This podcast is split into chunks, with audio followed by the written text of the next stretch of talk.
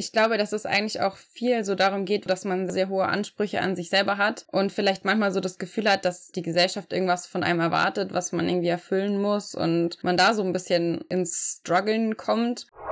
Ich hatte Wochen, wo es mir einfach super schlecht ging, wo ich Schmerzen hatte, wo ich auch nicht aus dem Bett gekommen bin.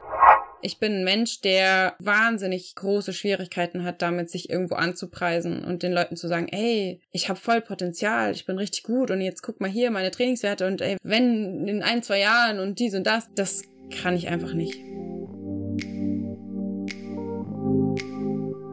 Moin, Servus, Salü und so weiter. Willkommen zu Folge 2, beziehungsweise ja eigentlich Folge 3 dass nun die erste Folge gesplittet ist, war eigentlich so nicht geplant, aber ich dachte, damit ja, Folge 1 nicht ultra lang wird, machen wir einfach zwei draus. Heute mit der jungen Triathletin Franzi Reng. Franzi macht seit 2020 erst Triathlon auf Profiniveau und war vorher sehr ambitionierte Langstreckenläuferin. Warum sie das für den Triathlonsport aufgegeben hat und wie sie so tickt, lebt, was sie in Sachen Triathlon-Bubble beschäftigt und welche Missionen und Ziele sie verfolgt, da zoomen wir jetzt direkt ohne viel Gelaber vorab rein. Viel Spaß also mit dem Gespräch. Die Hörerinnen und Hörer aus der ersten oder ersten zwei Staffeln, die wissen vielleicht noch, dass ich Matze Hilscher, kennst du vielleicht, Podcaster, berühmter Podcaster in Deutschland hier, immer mal gerne so drei Fragen zum Schluss noch reingeschoben hatte in den, in Interviews. Und heute würde ich es gerne mal umdrehen und ich habe mir einfach mal, also Franzi sieht das natürlich jetzt, ich habe mir einfach mal so fünf Fragen hier so rausgepickt, okay. die, so, die so ein Mix aus vielleicht zu Get to Know, Fun Facts, ein bisschen, wie so Franzi tickt vielleicht. Äh, und äh, ich, ich fange einfach mal an. Ja. Dann, dann gucken wir mal. Also, die erste Frage ist hier, wem musst du noch deine Meinung sagen? ich weiß gar nicht, ob ich das jetzt hier so aussprechen kann. Naja, äh, wenn du es nicht aussprechen kannst, dann müssen wir, dann skippen wir ähm, die da gibt es so ein paar alte weiße Männer, denen ich schon noch die Meinung sagen muss und kann und will. Okay. Ähm, und innerlich auf den richtigen Zeitpunkt warte. Auch im Sport, ja. alte weiße Männer. Ja, okay, okay, okay. Soll ich, also, soll ich auch antworten oder? Ähm, Na, ich, ja, mich würde es auf jeden Fall interessieren. Ich denke, die Hörer auch. Okay, ähm, aber ich hatte mir im Vorfeld auch überlegt, so, ich könnte, das ist teilweise echt schwierig, so man konfrontiert die Leute mit den Fragen und dann muss man erstmal nachdenken, weil ich musste auch echt tatsächlich nachdenken. Ich glaube, ich würde äh, tatsächlich meiner Therapeutin habe ich noch was zu sagen, aber die ist gerade äh, selber in, im Urlaub. Deshalb muss ich dann noch warten. ja, das ist, glaube ich, auch manchmal ganz wichtig, äh, dass man äh, sozusagen als Therapeut sich da nicht so verliert in anderen Menschen und ähm, ja. Urlaub ist wichtig. ja, auf jeden Fall. Ähm, dann würde ich sagen, womit hättest du am liebsten schon vor einem Jahr angefangen? Äh, womit hätte ich schon am liebsten vor einem Jahr angefangen? Ähm, ich muss kurz überlegen, wir haben jetzt Juli. Wenn ich mich so genau. in mein äh, Ich vor einem Jahr denke, dann hätte ich vielleicht äh, damals schon angefangen, ähm, äh, mich seelisch darauf einzustellen, dass ich äh, im Dezember umziehe und äh, das alles wahnsinnig chaotisch wird. weil mir das äh, tatsächlich äh, Ende des Jahres und Anfang des Jahres ganz schön um die Ohren geflogen ist. Ähm, oh. Und ich einfach ein Mensch bin, der wahnsinnig schlecht Stress ab kann und äh, dann meistens gar nichts mehr funktioniert. Von daher brauche ich immer viel Vorlauf für bestimmte Dinge und äh, ja, da hätte ich mich gerne besser vorbereitet. Vielleicht hm. mal ein bisschen aufgeräumt. ja, okay. Ja, ich habe ich glaube ich gar nichts, boah, weiß ich gar nicht, was ich sagen soll. Ich glaube, bei mir ist es der Klassiker mit der Steuer. Gut, da hätte ich jetzt nicht vor einem Jahr anfangen. Wobei ich, also jetzt, ich hatte vorher jemanden immer, der mir geholfen hat und jetzt mache ich das quasi dann zum ersten Mal alleine. Ich habe aber gerade geguckt, es ist September, glaube ich, die Abgabe, der, die Deadline. Also ein bisschen Zeit habe ich noch, wenn ich jetzt anfange, statt dann Anfang September sozusagen. Ja, ich hatte mal, mal überlegt, gucken. ob ich mich sozusagen damit challengen soll, dass ich das auch mal selber mache. Aber ja. Mm, also der Wille ist da, die Motivation nicht, deswegen weiß ich nicht. Okay. Also wahrscheinlich nicht. Nein, ich glaube nicht. Ja, ja, ja. Uh, okay, Franzi, äh, die dritte Frage. Ähm, jetzt, ich habe fünf Fragen, genau. Uh, was raubt dir deine Lust? Ähm, generell mit Menschen zusammenzuarbeiten, bei denen man merkt, dass sie irgendwie negativ sind. Also dass sie ähm, nie positive Worte finden, dass sie nie lachen, ähm, da, da habe ich dann auch keine Lust mehr. Also ich, ich brauche Leute, die ähm, eben auch positive Energie haben, die, wenn man sich begrüßt, nicht schon eine Fresse ziehen, böse gesagt. Ähm, mhm. äh, das ist für mich tatsächlich super wichtig. Würde ich unterschreiben so. Ich habe auch so an so diese negat chronische Negativität gedacht und so dieses pessimistische, das nervt mich auch schon ein bisschen. Obwohl ich mich, mich nervt eigentlich vieles oder nicht so schnell irgendwas, aber das nervt mich schon ein bisschen, muss ich sagen. Ja, also, also ich brauche auch ja. unbedingt immer halt eben, also wenn, wenn ich jemand anlacht, dann muss derjenige zurücklachen, sonst bin ich verunsichert. da ich, okay, irgendwas stimmt nicht mit mir. ähm, also ich bin auch jemand, der sich dann selber sehr schnell in Frage stellt und äh, ja, also das ist super wichtig. Mhm, okay. Ähm, dann eine, eine Gestern-Frage, auf die Vergangenheit bezogen. Mhm. Äh, woran erkenne ich heute noch das Kind in dir? Oh, also ich glaube, vor allem Leute, die mir nahestehen, die erkennen das Kind sehr oft in mir, weil ich ähm, ja wahnsinnig äh, erstens viel lache und auch über die absurdesten Dinge lache und aber auch selber super tollpatschig bin und mir ständig irgendwas passiert, wo man sich denkt, ja, das ist halt so ein klassischer Franzi-Fail. Ähm, und okay. ich einfach in vielen Dingen immer noch so ungeschickt bin wie vielleicht irgendwie ein fünfjähriges Kind. Also, ähm, ja. Das ist, glaube ich, gar was nicht so schwer. Was war das letzte Mal, wo du kleinen Fail geleistet hast? Ähm, ich überlege gerade, ist es sicher heute schon irgendwas schief, schief gegangen, irgendwas verschüttet? Ah ja, ich weiß. Ähm, ich wollte Wäsche machen und danach zum Einkaufen gehen und habe die Einkaufstaschen auf den Wäschekorb gelegt und als ich dann im Auto saß, um zum Einkaufen zu fahren, ist mir aufgefallen, dass ich die Einkaufstaschen mitgewaschen habe. Also die waren dann in der Waschmaschine und oh. äh, das ist das Letzte, was mir schiefgegangen ist. ich weiß noch das Resultat nicht, also das äh, bleibt noch spannend. Ähm, das werden wir noch, noch ah, erfahren irgendwann. Okay. Vielleicht, vielleicht müssen wir das noch nachreichen. Dann ja. musst du mir nochmal eine Info geben, äh, dass mal. wir hier keinen Cliffhanger bauen. Ja. ja. ähm, ja. Ich glaube, bei mir ist es, äh, ich weiß nicht, ob du kennst diese Benjamin Blümchen-Torte. Ja. Kennst du die? Mhm. Ja, ich glaube, da, also da freue ich mich immer sehr und das erinnert mich immer mhm. so an die mhm. Kindheit. Also die braucht es auch jetzt immer noch zu jedem Geburtstag. Ach, die, süß die Benjamin Blümchen tot. Da bin ich auf jeden Fall happy, wenn die auf dem Geburtstagstisch steht. Ja, das ist äh, bei mir tatsächlich immer so ein bisschen, ich äh, vertrage keine Laktose, deswegen sind so viele Kindheitserinnerungen gehen bei mir gar nicht mehr. Oder wenn dann halt nur, wenn ich irgendwie vorher die angemessene Dosis an Laktase eingeschmissen habe. Ähm, das ist ein bisschen schade. Mhm. Okay, und äh, die letzte Frage noch von dem Herrn Matze Hilscher. Welcher Ratschlag hat nie seinen Wert verloren für dich? Gibt es da einen ähm, ganz bestimmten?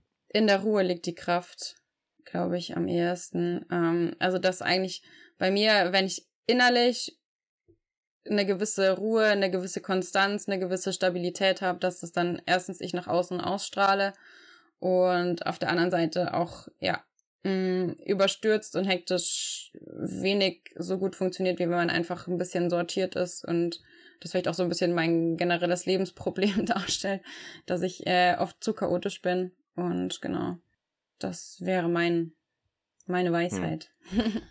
Ich muss ganz ehrlich sagen, ich, mir fällt gerade gar keiner ein. Also ich, ich, ich würde das nochmal schieben. Vielleicht fällt mir im Laufe des Gesprächs noch was ein. ja.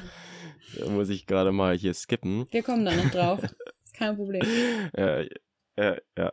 Ähm, genau, wir hatten ja hier auch die Anspielung auf das Kind in uns oder in dir. Äh, und ähm, ich hatte die Anspielung auf die kleine Franzi, wollte ich mal wissen. Ich hatte gelesen, dass du schon früher äh, den Sport, ich tippe mal, das war dann, vielleicht wissen das einige noch nicht, äh, Laufen wahrscheinlich dann gewesen ist.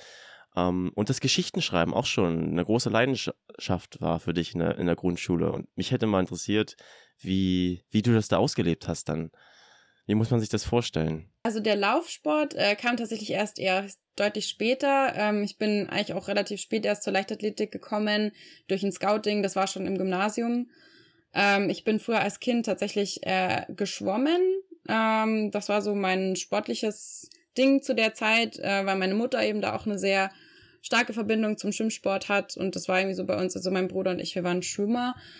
Und ähm, ja, mein Bruder war viel talentierter als ich. Ich hatte da auch viel weniger Motivation und Ehrgeiz als er, ähm, was sich jetzt mittlerweile gedreht hat. Ähm, also aber er schwimmt nicht mehr.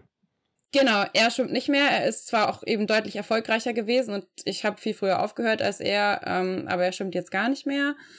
Und ähm, ja, das Zweite, was für mich immer super wichtig war, waren eben halt so dieses dieses Geschichten erzählen. Also ich habe, ähm, ich war so ein kleines Kind, das auch Selbstgespräche geführt hat und sich immer irgendwas selbst erzählt hat.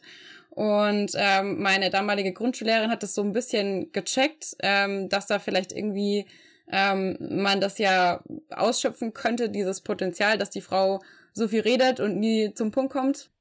Und ähm, hat dann, während die anderen äh, Schönschreiben üben mussten, mir so ein leeres Heft in die Hand gedrückt und hat gesagt, schreib einfach, schreib einfach Geschichten. Und ich habe auch keine, ich habe irgendwie keine Reizwörter oder Bilder dazu gebraucht, sondern mir sind einfach Sachen eingefallen ähm, die mich so beschäftigt haben. Und äh, so war es wirklich dann am Ende des Jahres so, dass äh, die anderen halt ihre Buchstaben gemalt hatten, Hefte voll, und ich hatte Hefte voller Geschichten. Und ähm, ja, also witzigerweise wirklich damals das schon irgendwie mein Traum war, das mal zum Beruf zu machen. Und natürlich damals jeder noch sagte, ja, schaust du mal. Mm, und ich habe immer gesagt, ich will entweder Sportlerin, ähm, Autorin oder Bedienung, also Kellnerin werden. Und äh, bis letztes Jahr habe ich wirklich alle drei Berufe gleichzeitig gemacht, jetzt mittlerweile noch bei zwei davon. Ähm, aber zumindest habe ich alle gleichzeitig. Ja, wow. also ich meine, so vom vom Sport ganz allein kann ich jetzt ja leider noch nicht leben. Deswegen äh, muss ich auch noch ein bisschen äh, ja mich anderweitig betätigen und ähm, ja, habe dann tatsächlich äh, letztes Jahr alle meine drei Traumberufe aus meiner Kindheit sozusagen gleichzeitig ausgeübt und war auch ein bisschen stolz drauf. Wow. Ich wollte gerade sagen, da kann man auch schon mal stolz drauf sein. Ziel erfüllt, würde ich sagen. Sind jetzt alles äh, Sachen, für die man nicht wahnsinnig schlau sein muss oder irgendwie, weiß ich nicht. Aber ähm, ja, wie gesagt, das ist, also Sport und Schreiben waren immer so meine Dinge, schon immer irgendwie. Hm. Gibt, gibt's die Hefte noch? Ja, die gibt's noch. Die gibt's noch. Ja? Und also die sind alle im Keller bei meinen Eltern. Und ähm, ja, manchmal kramt man dann eins raus und äh, sieht halt, was so die kleine Franzi sich damals so für Gedanken gemacht hat. Und manchmal ist es auch echt, also es ist teilweise einfach witzig. nur witzig und ja. teilweise aber auch so, dass man sich denkt, ja krass, irgendwie, was mich damals so beschäftigt hat und ähm, wie bin ich da drauf gekommen. Ähm, ist ja öfter so, dass man, wenn man Texte von früher liest, die man irgendwann mal geschrieben hat, dass man sich denkt, entweder ach du Scheiße, das äh, darf nie jemand sehen oder dass man voll verwundert ist über sich selber, über seine Gedanken, die man damals mhm. so hatte. Und ähm, ja, ich bin schon so ein Mensch, der irgendwie gerne auch zurückschaut oder jetzt nicht so jemand ist, der irgendwie nur im Jetzt lebt. Und deswegen, ja, mag ich das eigentlich total gerne, da so ein bisschen rumzustöbern. Mhm. Ja, gut, aber ist, ich glaube, das machen die meisten. Also und noch übrigens, äh, also welches Kind erzählt sich nicht irgendwelche Geschichten oder redet mit sich selbst? Das hat eigentlich jeder gemacht, oder? Also, also ich, ich würde, ich weiß nicht, also ich habe das auch voll gemacht. Also ich hatte auch immer so, am Anfangs hatte ich immer Freunde, mit denen ich so gesprochen habe. Die hatten dann auch ziemlich lustige Namen. ich habe auch eine Zeit lang mit meinen Füßen gesprochen. Also ich hatte Namen ah, für meine okay. Füße. Und dann ist irgendwann mein Bruder ah. auf die Welt ah. gekommen und dann war das nicht mehr so, nicht mehr so dann Thema. Waren die Füße uninteressant. Nee. Okay. Scharnierli und Sanite habe ich die genannt. Ich weiß nicht warum. Okay, also das, meine Mutter lacht sich heute noch darüber ja, kaputt. Ähm, ja, ja. Naja. Okay, dann haben wir, glaube ich, die Rubrik Fun Facts Franzi auch ja. abgehakt. äh, ja. Ich hatte, was ich noch witzig fand, auch noch gelesen, dass du ähm, da musst du mir nochmal helfen. Bei dem Job hast du das irgendwie geheim gehalten, erst vor deinen Schwiegereltern. Da wusste ich jetzt nicht ganz, ganz genau, meinst du damit den Job des, äh, der Autorin oder Freelancerin oder der, der Sportlerin? Also ich mag meine Schwiegereltern oder die Eltern meines Verlobten sehr, sehr gerne und ähm, wollte natürlich auch gerade am Anfang irgendwie gefallen und das war dann auch irgendwie klar, dass ich viel Sport mache und dass aber mir das immer sehr unangenehm war, zu sagen, man macht irgendwie Leistungssport und ist dann noch freiberufliche Journalistin, irgendwie so, weil es halt jetzt beides nicht so die Sachen sind, mit denen man irgendwie groß, äh, wo man denkt, ah super, das ist eine gute Partie. und ah, okay. ähm, da immer so ein bisschen Schiss hatte, dass ich so wie so eine kleine Lebenskünstlerin rüberkomme, die äh, nichts so richtig auf die Reihe kriegt. Und manchmal fühle ich mich auch selber so, ehrlich gesagt. Also in schlechten Momenten äh, würde ich mir das auch selber zuschreiben, diese, diese Rolle. Ähm, aber im Endeffekt äh, ist es halt einfach so, dass ich für mich entschieden habe, oder dass ich erkannt habe, was meine Leidenschaften sind und halt einfach versuche, da so meinen Weg zu gehen und dass das meiste eigentlich also selten so kommt, wie man es irgendwie geplant hat. Und mhm. ähm, ja, ich äh, bin ganz froh, dass äh, sie mich trotzdem mögen und äh, ja, damit fein sind. habe ich trotzdem den Kreis geschlossen. Aber das ist doch witzig. Also ich, ich, bei mir ist es so dieser Klassiker gewesen. Ich habe BWL studiert und habe da immer so ein bisschen rumgeflunkert bei der Ausrichtung des BWL-Studiums. Vielleicht ein bisschen hübscher formuliert, als es dann tatsächlich war. Aber warum macht man das eigentlich so? Da hat man ja irgendwie, das ist das so ein gesellschaftliches Ding, dass man da irgendwie das besser verkaufen will oder ich meine, das ist doch voll voll gut eigentlich, dass man so was du jetzt auch gemacht hast äh, oder jetzt auch noch machst. Also warum will man das dann so hübsch oder so schön reden, nicht? Das ist eigentlich interessant. Ich glaube, dass es eigentlich auch viel so darum geht, was man also dass man selber sehr hohe Ansprüche an sich selber hat und vielleicht manchmal so das Gefühl hat, dass äh, die Gesellschaft irgendwas von einem erwartet, was man irgendwie erfüllen muss und man da so ein bisschen ins zum Struggeln kommt. Also mhm. bei mir war es vor allem irgendwie so, das war für mich wirklich schwer, mm, dass ich ich habe mich in der Schule sehr leicht getan und ich hatte sehr sehr gute Noten ohne also ich habe eben halt tausend Sachen nebenbei gemacht. Ich war im Orchester, ich habe Sport gemacht, ich habe mit meinen Freunden mich getroffen und habe die Hausaufgaben irgendwie fünf Minuten vorher auf dem Flur gemacht, wenn ich sie gemacht habe. Also ich hatte reihenweise Nachsitzen und keine Ahnung was, aber so Prüfungen mhm. sind einfach mein Ding. Also ich kann halt dann einfach abliefern und ich hatte dann eben auch ein sehr, sehr gutes Abitur, ähm, einen sehr, sehr guten Abischnitt, wo halt immer alle dachten, ja, ihre Eltern sind Ärzte, die studiert Safe Medizin. Und das wohl, auch wenn ich das immer gesagt habe, nee, das mache ich nicht, immer alle dachten, ja, wart mal ab, die macht das schon. Und ich habe es nicht gemacht. Mhm. Und ich wollte es auch nicht. Ich habe nie davon geträumt. Ich wusste immer, das ist nicht mein Weg. Und ich das Gefühl hatte, als ich mich dann so entschieden habe, dass eigentlich alle so ein bisschen enttäuscht waren, ähm, dass ich jetzt ja. Germanistik studiere und dass ich ähm, irgendwie da jetzt halt so was komplett anderes mache, als was man dachte. Und andere Freunde von mir haben Medizinertest gemacht und wollten das so krass, dieses Studium, und haben gesagt, ey, ich würde alles dafür geben, wenn ich diese Noten hätte und du machst nichts draus. Und ähm, ich mir immer so vorkam, als hätte ich jetzt sozusagen irgendwie alle Möglichkeiten gehabt und hätte äh, sozusagen das alles hingeschmissen und gesagt, ey, ich brauche das nicht, ich hm, interessiere mich nicht dafür und da vielleicht irgendwie ein schlechtes Gewissen meinen Eltern gegenüber hatte, die ja auch in meiner Kindheit irgendwie viel für mich gemacht haben, mir vieles ermöglicht haben, da jetzt eben halt hm. dann diesen Weg nicht einzuschlagen, was aber auch gar nicht deren Erwartung war und was halt immer nur so ein bisschen mein schlechtes Gewissen irgendwie war. Und ich glaube, das ist so ein mhm. bisschen das Gefühl, dass wir vielleicht da irgendwie insgesamt einfach auch mehr zu uns selber stehen müssen und eben halt unsere Entscheidungen einfach auch, wenn wir dahinter stehen, auch einfach so nach außen tragen und mhm. uns nicht dafür rechtfertigen müssen. Und dann war doch wahrscheinlich so eine Erwartungsangst, nicht? Was du, also dass die anderen sozusagen schlecht darauf reagieren könnten, dass man da viel hereininterpretiert sozusagen. Total. Und selbst wenn man jetzt nicht so den, den, den Masterplan hat und sagt, ja, so wird das jetzt sein und so werde ich das machen, dass das nicht schlimm ist, dass man auch mal sich erstmal finden muss. Ähm, und so ging es mir halt tatsächlich auch. Also als ich jetzt äh, aus der Schule rausgegangen bin, habe ich jetzt nicht gesagt, oh ja, jetzt Profisport hier, ähm, sondern das hat sich auch erst alles so Step by Step entwickelt. Ich hatte damals noch nicht die Ambition, irgendwie bei Europameisterschaften zu laufen oder so, sondern hab, ich habe mich halt einfach irgendwann qualifiziert und habe dann gemerkt, hey, da geht noch was und ähm, bin halt dann eben meine ersten professionellen sportlichen Schritte sozusagen in der Leichtathletik gegangen. Und so bin ich halt dann da immer mehr da reingerutscht. Auf einmal hat man Sponsoren, auf einmal hat man Leute, die sagen, hey, du hast Potenzial und ähm, da dann erstmal so stark zu sein, zu sagen, okay, ich gehe den Weg und ich traue mich jetzt einfach mal da mehr Zeit und mehr, ja, auch Geld teilweise reinzustecken. Das ist auch oft nicht so leicht, weil jetzt eben gerade auch meine Eltern immer gesagt haben, ja, also Sport ist schon halt super unsicher und also da mhm. kann so viel schiefgehen und du bist so abhängig von deinem Körper, mm, dass man schon dann irgendwie sich denkt, ja, ähm, ist das überhaupt so cool, was ich jetzt gerade mache? Franzi hat hier schon die Europameisterschaften und ihre ex- bzw. aktuellen Ziele angeteasert. Das wird gleich echt spannend, aber vorab springen wir mal ganz kurz in die Werbung. Jo, apropos Ziele. Wenn du hier schon länger reinhörst, dann kennst du bestimmt die Rotcast-Rubrik mit Alex Siegmund, aka Sockensigi. Wir hatten daher große Pläne und hohe Ziele beim Challenge Rot dieses Jahr. Ja, Am Ende hatten wir zusammen, Ausrufezeichen, eine Wettkampfzeit von knapp mehr als einer Stunde. Ich denke, das sagt alles aus. Aber ich habe natürlich meinen Startplatz nicht verfliegen lassen und einfach auf nächstes Jahr gehauen. Und damit ich mich im Januar 2024 nicht wieder frage, alter Junge, was hast du da die ganze Zeit gemacht? Training war das auf jeden Fall irgendwie nicht so.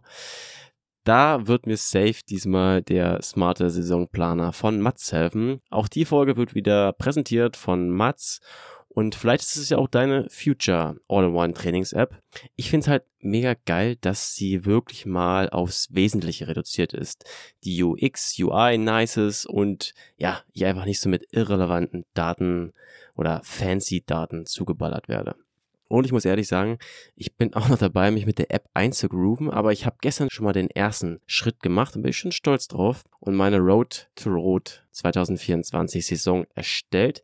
Sehr cool hier auf jeden Fall, dass man das hin und her rechnet mit diesen ganzen Zeiträumen und wann geht's los, wann ist Ende, wie time ich das mit den Trainingsplänen. Das wird mir alles abgenommen hier. Du kannst hier Start- und Endzeitpunkt definieren verschiedene Trainingsblöcke und Perioden mit Zielen, Typ, Dauer und so weiter anlegen. Jo, das habe ich gemacht und rauskam, das war noch spannend, dass äh, das Trainingsstart ist offiziell der 30.10. für mich. Jo, ich würde sagen, das sind noch 10 Wochen knapp äh, Party Pace. Die Links zu Mats findest du in den Show Notes. Dankeschön für den Support von den Mädels und Jungs von Mats. Werbung Ende.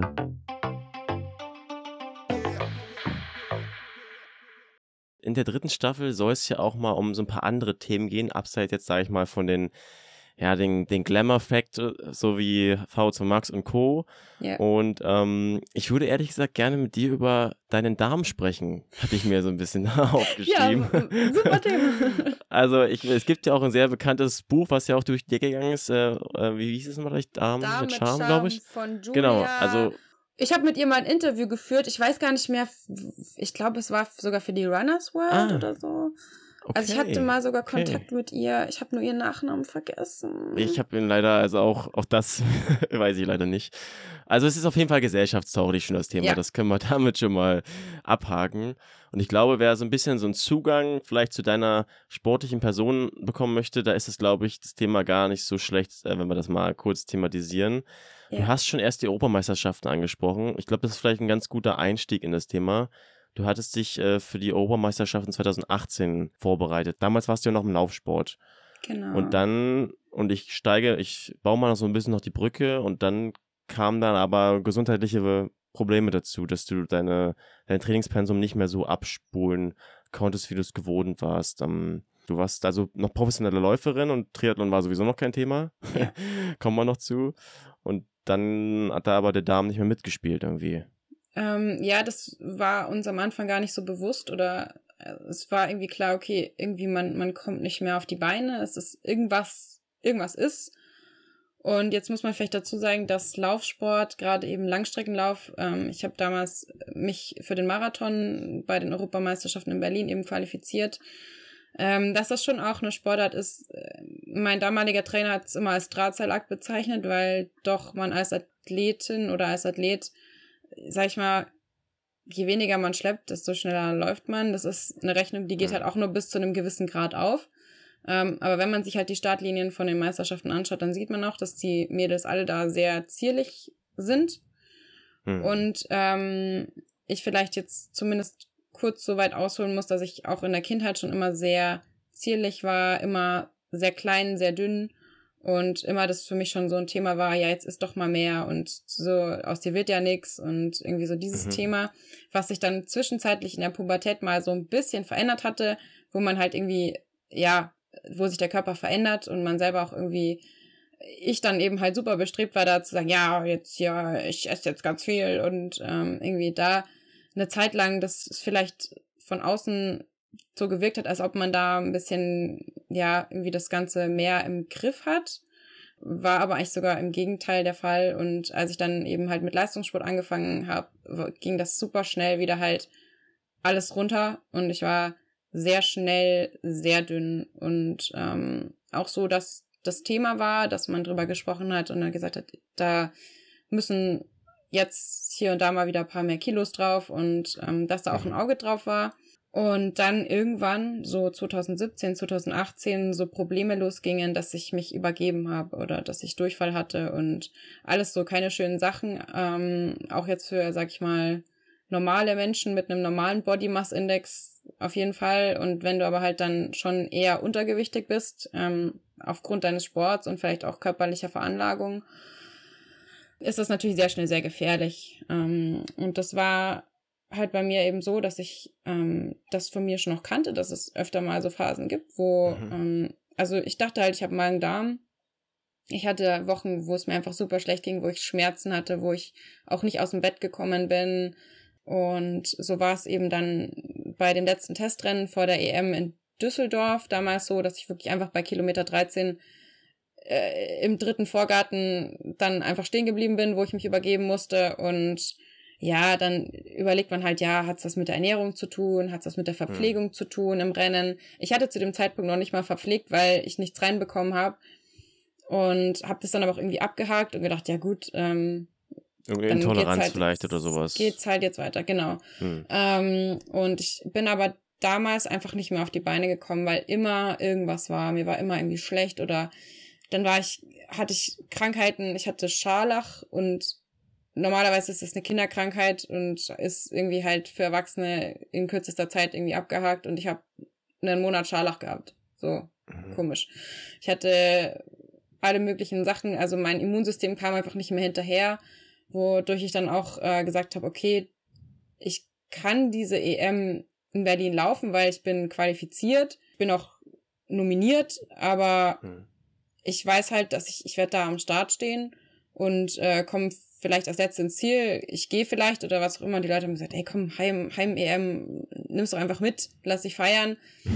Und ich wollte mich aber nicht dafür feiern lassen, dass ich in einem gesundheitlich kritischen Zustand mich an eine Startlinie stelle und sage, ja, jetzt mache ich hier mal Marathon.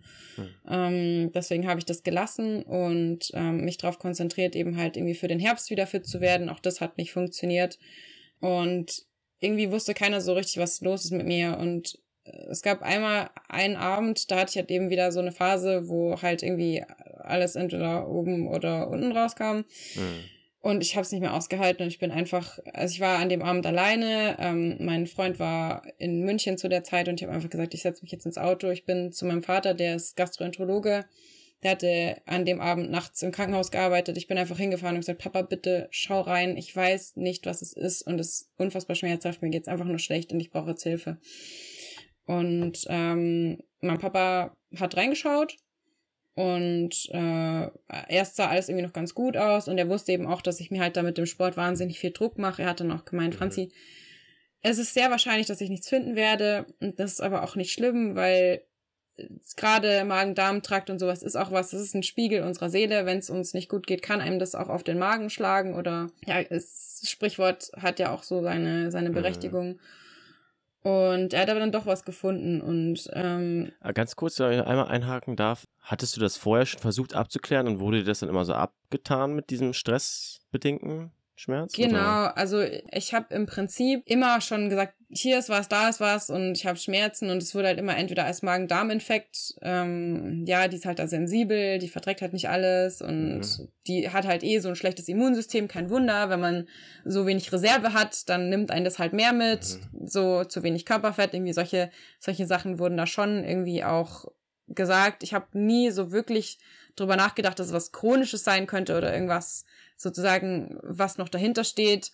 Auch jetzt gerade was das Immunsystem betrifft, ähm, ja, habe ich halt da irgendwie auch das, was man mir halt gesagt hat, so hingenommen und habe mir gedacht, ja, ich bin halt da vielleicht einfach nicht so nicht so stabil.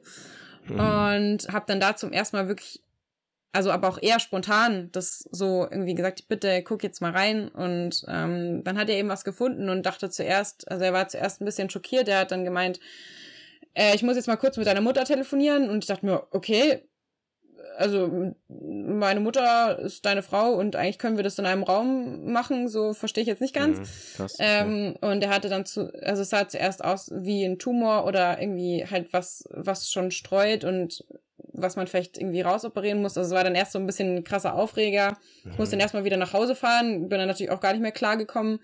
sollte dann erstmal nichts mehr essen und abwarten und wir, wir machen morgen weiter sozusagen.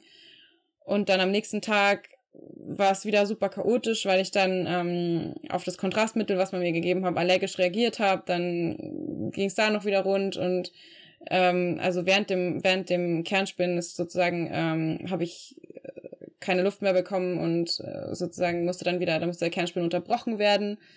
Und dadurch hatte man aber am Ende zwei Kernspinnaufnahmen, wo man noch gesehen hat, dass an der Stelle, äh, wo man dachte, dass es ein Tumor sein könnte, ähm, dass sich da was ändert, also dass sich da was tut und dass das nicht äh, irgendwie sozusagen Knödel ist, der da sitzt, sondern dass sich das bewegt. Und mhm. so hat man dann irgendwie rausgefunden, dass das eher, also sozusagen so ein, ja, salopp gesagt, Verknotung im, im Darm ist. Eine Engstelle, die da spontan entstanden ist ähm, und wo halt einfach nichts mehr durchkam. Also quasi mhm. wie ein Darmverschluss. Und ist natürlich jetzt, damals war ich, glaube ich, 21, äh, eher komisch. und ähm, so hat sich dann halt aber Step by Step so ein bisschen das Puzzle zusammengefügt, dass halt offensichtlich ich dazu neige, diese Engstellen, dass sich die halt bei mir einfach spontan bilden und halt sehr frequent. Und dass das halt auch sehr schmerzhaft ist, dass das natürlich dann mit einem Erbrechen und Durchfall einhergeht und man einfach darauf achten muss, dass das nicht vorkommt, beziehungsweise wenn es vorkommt, dass es behoben wird.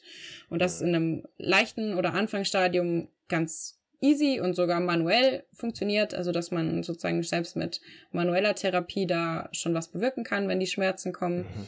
Und dass aber manchmal auch einfach Situationen gibt, ähm, die entweder ernährungsbedingt sind oder einfach Pech in dem Moment, ähm, wo dann einfach die Engstelle so stark ist, dass man halt eben dann schon medizinisch da Maßnahmen ergreifen muss.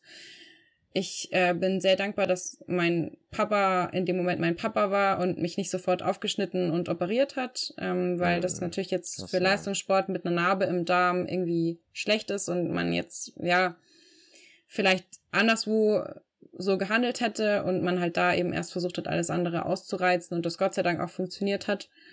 Aber ja, also das ist halt irgendwie so der Grund, warum ich dann erstmal dachte, okay, Leistungssport was mir auch jetzt von sozusagen medizinischer Seite gesagt wurde, ja, also erstmal jetzt einen Schritt zurück und erstmal schauen, dass man das irgendwie in den Griff bekommt, dass man so richtig checkt, was da eigentlich abgeht und wie der Körper so drauf ist, weil offensichtlich haben wir da was bis dato nicht verstanden. Und erstmal dachte man, dass man da mit Cortison ähm, viel äh, therapieren kann. Es hat auch gut funktioniert, weil es dann eben auch tausend Unverträglichkeiten rausgestellt haben in dem Zug. Also man hat halt dann mal so den ganzen, sozusagen die ganze Franzi auseinandergenommen und geguckt, äh, was da eigentlich so ist und festgestellt, ja, also doll ist es nicht. und ähm, ja, dann ging es halt erst irgendwie oh los mit Cortison und so weiter und ich habe aber gemerkt, es tut mir gar nicht gut. Also ich ähm, habe innerhalb kürzester Zeit äh, wahnsinnig viel Gewicht zugenommen, was jetzt an sich mhm. nicht so schlimm ist, weil ich war jetzt ja auch nicht dick, wie bereits mhm. gesagt. Ähm, aber ich habe einfach gemerkt, also ich war so, ich hatte so ein Cortison-Gesicht. Also ich weiß nicht, Lädt dann so auf, so eine Genau. Ja, ja, und also wenn man Bilder mhm. aus der Zeit sieht, ähm, das, dann erkennt man mich nicht wieder. Und irgendwie überall, wo du hinkommst, sagen die Leute zu dir, ey, du siehst gut aus. Und einfach nur, weil du zugenommen hast und weil du jetzt nicht mehr zaundürr bist und du selber denkst ja aber, ey, scheiße, ich fühle mich aber einfach auch überhaupt nicht gut. Und hm. ähm, sozusagen das erst der Anfang war, sozusagen rauszufinden, was es ist und dann aber ich für mich die Entscheidung gefällt habe, ich möchte eigentlich nicht jetzt die ganze Zeit über Medikamente nehmen und da irgendwie sozusagen irgendwie eingestellt sein, sondern ich will eigentlich, dass mein Körper so in der Lage oder selber in der Lage sein, das irgendwie auch ohne hinzukriegen. Und dann ging das natürlich mit einer, ja, krassen, klingt jetzt irgendwie so, also für mich war, ist es völlig okay, aber halt auf jeden Fall mit einer Ernährungsumstellung einher, ähm, die damals schon irgendwie für mich ein Schritt war und das auch nicht sofort funktioniert hat, sondern erst halt so Step by Step ähm, ich mich da so rangetastet habe ähm, und mittlerweile da aber einfach ein super Gefühl dafür habe und jetzt gerade eben halt diese, ähm, also Darminvaginationen nennen sich diese Engstellen, dass das okay, das mh. genau, also dass das halt deutlich seltener vorkommt, ähm, ich da halt eben mit bestimmten Dingen einfach schon vorbeugen kann. Ähm, und manchmal gibt's aber einfach auch Situationen, wo man einfach manches nicht bedenkt oder dann irgendwie da ein bisschen, ja, also ich, ich hatte, ich war mal auf einer Party und da gab's Raps und äh, halt irgendwie mit Kichererbsen und Hummus und dies und das und Bohnen. Und ähm, Hülsenfrüchte sind halt auch sowas, ist halt für einen Darm nicht ganz so cool. Ich sag mal, jeder kennt den Satz, jedes Böhnchen gibt ein Tönchen. Also Bohnen und alle Hülsenfrüchte sind halt einfach für den Darm einfach super Stress, weil der einfach krass mhm. arbeiten muss. Und ähm, ich bin nachts um drei aufgewacht mit Schmerzen des Todes und dachte halt, okay, es ist jetzt vorbei mit mir. Und es war halt einfach, ja, es war, war too much. Und ähm, ich habe einfach da halt offensichtlich mein, mein äh, schwächstes Glied in der Kette, den Darm halt ein bisschen krass gefordert. Und ähm, dann ging es halt wieder ein paar Tage ins Krankenhaus. Danach war es wieder gut, aber ähm, hm, man versucht okay. Hm. natürlich diesen Stress zu vermeiden und gerade im Sport, wenn man eh den Körper an seine Grenzen bringt, ist das natürlich was, wo man sagt, ob die jetzt unbedingt äh, Profisport machen muss, weiß ich nicht. Hm. also hast du dann auch die, so das, also wurde dir das dann auch wirklich so nahegelegt, diesen Profisport dann abzulegen? Ähm, also es ist so, dass natürlich ich auch damals ähm, bestimmte Förderungen hatte, ähm, zum einen auch durch die Sporthilfe und dass man ja. da immer auch jährlich, wie überall, auch Olympischer Sportbund und so weiter, einen Gesundheitsattest vorlegen muss und wenn da drin steht, äh, die Dame hat regelmäßig Darm Darminvaginationen und das ist sozusagen eine chronische Darm, äh, chronisch entzündliche Darmerkrankung, dann ähm, bist du raus. Ja, ist man nicht raus, aber es wird einem zumindest nahegelegt, da nochmal drüber nachzudenken oder beziehungsweise ähm, es werden dann verschiedene Mediziner auch konsultiert, ob das irgendwie so in Einklang zu bringen ist mit eben halt dem Risiko, dem man äh, die, die Sportlerin aussetzt. Und ähm, das war auf jeden Fall problematisch zu dem Zeitpunkt, wo man auch gesagt hat, nee, also so ganz gut klingt das jetzt nicht. Ähm, denken Sie da nochmal drüber nach. Und klar äh, habe ich drüber nachgedacht, natürlich nicht. Ich wollte auf jeden Fall weitermachen und habe dann eben auch gedacht, ja, ich äh, fange jetzt wieder an, Marathon zu trainieren. Ähm, und habe aber auch schnell gemerkt, dass ich eben mit den Maßnahmen, die ich jetzt ergriffen habe und eben halt keine Medikamente mehr zu nehmen, so da auch irgendwie so ein bisschen an meine Grenzen stoße. Mhm. Ähm, ich habe unheimlich schlecht regeneriert und mich immer gefragt, warum eigentlich? Ähm, wieso fühlt sich auf einmal für mich ein 10 Kilometer Dauerlauf an wie ein Marathon. Es waren jetzt auch nicht die 10 Kilometer, die ich gelaufen bin, sondern einfach sozusagen die summierte Belastung für den Körper, also diese sehr einseitige, weil mhm. beim Laufen läuft man halt. Kann man jetzt nicht äh, irgendwie alternativ, äh, weiß ich nicht, was fällt mir ein, äh, sch schwimmen, klar, ist jetzt gut irgendwie für, für die Ausdauer, aber die Muskeln, die du beim Schwimmen trainierst, brauchst du fürs Laufen eigentlich nicht. Mhm. Und gerade jetzt eben in der spezifischen Vorbereitung geht man jetzt nicht mal dreimal die Woche schwimmen. So. Und äh, das hat mich sehr krass frustriert und ähm, Logisch, ja. ja. habe dann aber eben auch von vielen Seiten irgendwie so gerade Ende 2019 den Ratschlag bekommen, doch mal Triathlon-Training auszuprobieren und dadurch, dass ich eben halt nicht so viel laufen konnte, war ich eh schon ab und zu mal Radfahren gegangen, war auch wieder öfter schwimmen gegangen, einfach weil ich mich bewegen wollte, gar nicht jetzt irgendwie mit irgendwelchen hm. Leistungsmäßigen Ambitionen, aber ich habe schon gemerkt, dass es mir einfach generell gut tut, was zu tun. Und ähm, dadurch, dass ich jetzt eben auch zumindest eine kleine schwimmsportliche Vergangenheit als Kind und Jugendliche hatte, konnte ich jetzt kraulen. Das war jetzt irgendwie nicht so, dass ich schwimmen lernen musste. Ähm, habe mir dann ein Rennrad geschnappt und einfach mal irgendwie so Ende 2019 mich dazu durchgerungen, ähm, das Ganze mal zu probieren. Gar nicht so mit der Absicht, das jetzt irgendwie professionell zu machen, sondern einfach nur, um okay eine Sportart zu haben oder eine Trainingsweise, einen Trainingsplan, äh, der es mir ermöglicht, einfach wieder aktiv zu sein, so wie ich das gerne wollte. Für mich ist einfach schön, jeden Tag Sport zu machen. Und jetzt nicht, wenn ich irgendwie eine harte Laufeinheit gemacht habe, dann wieder drei Tage Pause zu machen, weil ich völlig am Ende bin. Genau, und habe dann irgendwie gemerkt, dass mir das sau gut tut und dass diese verteilte Belastung mir erstens Spaß macht und zweitens meinem Körper super gut tut. Viel besser als eben halt nur hunderte von Laufkilometern in der Woche zu schrubben.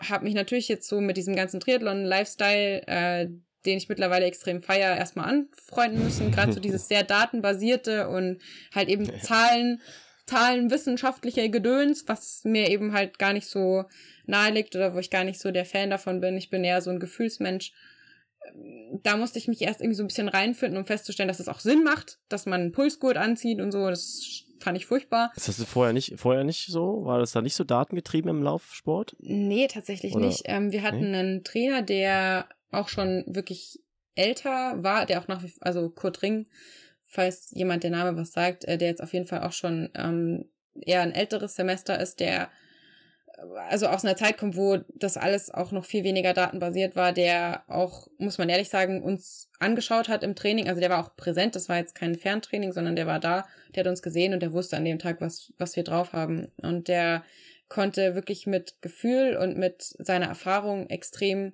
viel bei uns erreichen, was natürlich jetzt ich nicht sagen würde, dass man das jetzt heute immer noch so machen muss und dass es natürlich mittlerweile auch andere Wege gibt zu trainieren, die vielleicht ähm, sag ich mal, da ein bisschen exakter sind, aber es in dem Fall gar nicht so nötig war, da so krass datenbasiert zu sein. Ich will das aber auch jetzt nicht verherrlichen. Ich äh, bin schon der Meinung, dass es in vielerlei Hinsicht auch gesünder ist, äh, sich mal einen Pulsgurt anzuziehen und ähm, das alles zu kontrollieren. Wir sind natürlich schon mit Uhr gelaufen oder jetzt irgendwie unsere Pace gesteuert und haben auch eine Laktatdiagnostik gemacht und solche Sachen. Aber es war jetzt, weiß Gott, nicht irgendwie so, dass wir einen Stride hatten oder eben halt äh, die ganze Zeit unsere Pulswerte überwacht. Also du kannst ja echt alles an dir messen, deinen Schlaf und was weiß ich was wo ich persönlich aber auch jemand bin, der sagt, ich muss nicht alles ausreizen. Ich bin, was das Professionelle betrifft, jetzt gerade noch in einem Stadium, wo ich auch mit Training und mit einfach nur ordentlich meine Hausaufgaben machen weiterkommen kann. Und ich mir diese, also viele Dinge jetzt wie so ein Glukosesensor oder sowas, das möchte ich mir gerne irgendwie aufheben für den Moment, wo ich sage, äh, ich komme da jetzt gerade nicht mehr weiter. Und ähm, ja man immer noch irgendwie gucken muss, dass es Plan und Ziel hat irgendwo, aber ja, ich mittlerweile da auch äh, durchaus mich hab bekehren lassen, dass äh, die ein oder andere Zahl und Nummer und irgendein Wert äh, doch Sinn ergibt. hm. Und äh, was würdest du sagen, es spielen diese Darminvagination, heißt es, glaube ich? Darminvagination, genau, ja. Was spielen Komisches die heute Wort. für einen Einfluss noch? Ja, ist wirklich ein schwieriges Wort. Was spielen die heute für einen Ein oder was haben die heute für einen Einfluss? Also ich merke einfach sehr schnell, wenn was nicht stimmt. Ich bin dann auch mittlerweile so mhm. drauf, dass ich, wenn ich merke, dass ich Schmerzen habe oder dass mir nicht gut geht oder dass ich auch merke, dass ich irgendwas nicht vertragen habe, dass ich Bauchschmerzen, also bei mir sind halt Bauchschmerzen einfach was anderes, als wenn jetzt jemand anderes irgendwie Bauchschmerzen hat, was nicht mhm. heißt, dass es dann nichts ist, aber ich merke sehr gut, woher es kommt und ziehe dann auch die Reißleine. Also ich, ich würde jetzt auch ein Training sofort abbrechen und würde jetzt nicht irgendwie da auf Biegen, Biegen und Brechen noch irgendwie was durchziehen. Ich bin da sehr milde mit mir selbst geworden, ähm, oh, okay. wo ich jetzt wow. früher vielleicht schon irgendwie äh, dann gedacht hätte, ja, also den Dauerlauf, den kann man jetzt schon noch zu Ende laufen und ist doch wurscht und danach ist vorbei. Ähm, wo ich jetzt mittlerweile schon irgendwie auch die Stärke habe zu sagen, nee, das tut mir jetzt gerade nicht gut. Mhm, wo vielleicht auch oft die Leute überrascht sind, weil ich eben da eher vielleicht auch zu soft manchmal bin und man ja sowas vielleicht jetzt von jemand, der Leistungssport macht, nicht unbedingt erwartet. Aber wir hatten es jetzt gerade im Vorgespräch schon, ich auch jemand bin, der jetzt kein Problem damit hat, 400 äh, Meter vor Ende der Schwimmeinheit rauszugehen und zu sagen, nee, ich zitter gerade am ganzen Körper, das gibt jetzt gerade keinen Sinn. Ich bewege mich zwar im Wasser, aber das ist kein Training, sondern das ist jetzt hier gerade äh, Kampf ums Überleben oder was weiß ich.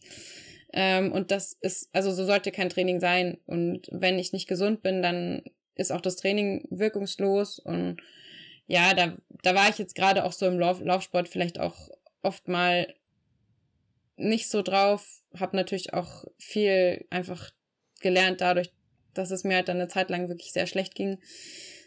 Das kann eben auch eine Stärke sein, ähm, einfach sich selber so gut zu mhm. kennen. Ja, ich hatte ja in der Recherche gelesen, dass du dann für dich so eine Tugend erkannt hast, sozusagen auch diese Verantwortung für dich selbst zu übernehmen.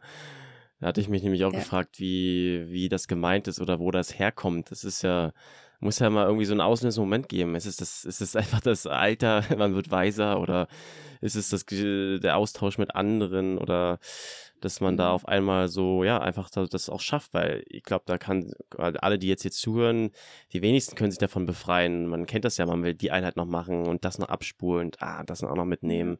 Es ist, das ist tough. Also, ja, genau. Ich habe eigentlich, als ich angefangen habe, Triathlon zu machen, einfach festgestellt, wie unselbstständig ich bin und dass ich einfach mhm. super viele Sachen, also Kompetenzen zwar theoretisch hätte, aber einfach abgegeben habe, nicht weil das jetzt irgendwie mir was bringt, sondern weil, also einfach aus Bequemlichkeit und auch weil einfach jemand da war, der gesagt hat, ich mache das schon für dich. Ich gar nicht gefragt wurde vielleicht hier und da. Also das war eben vor allem unser Trainer.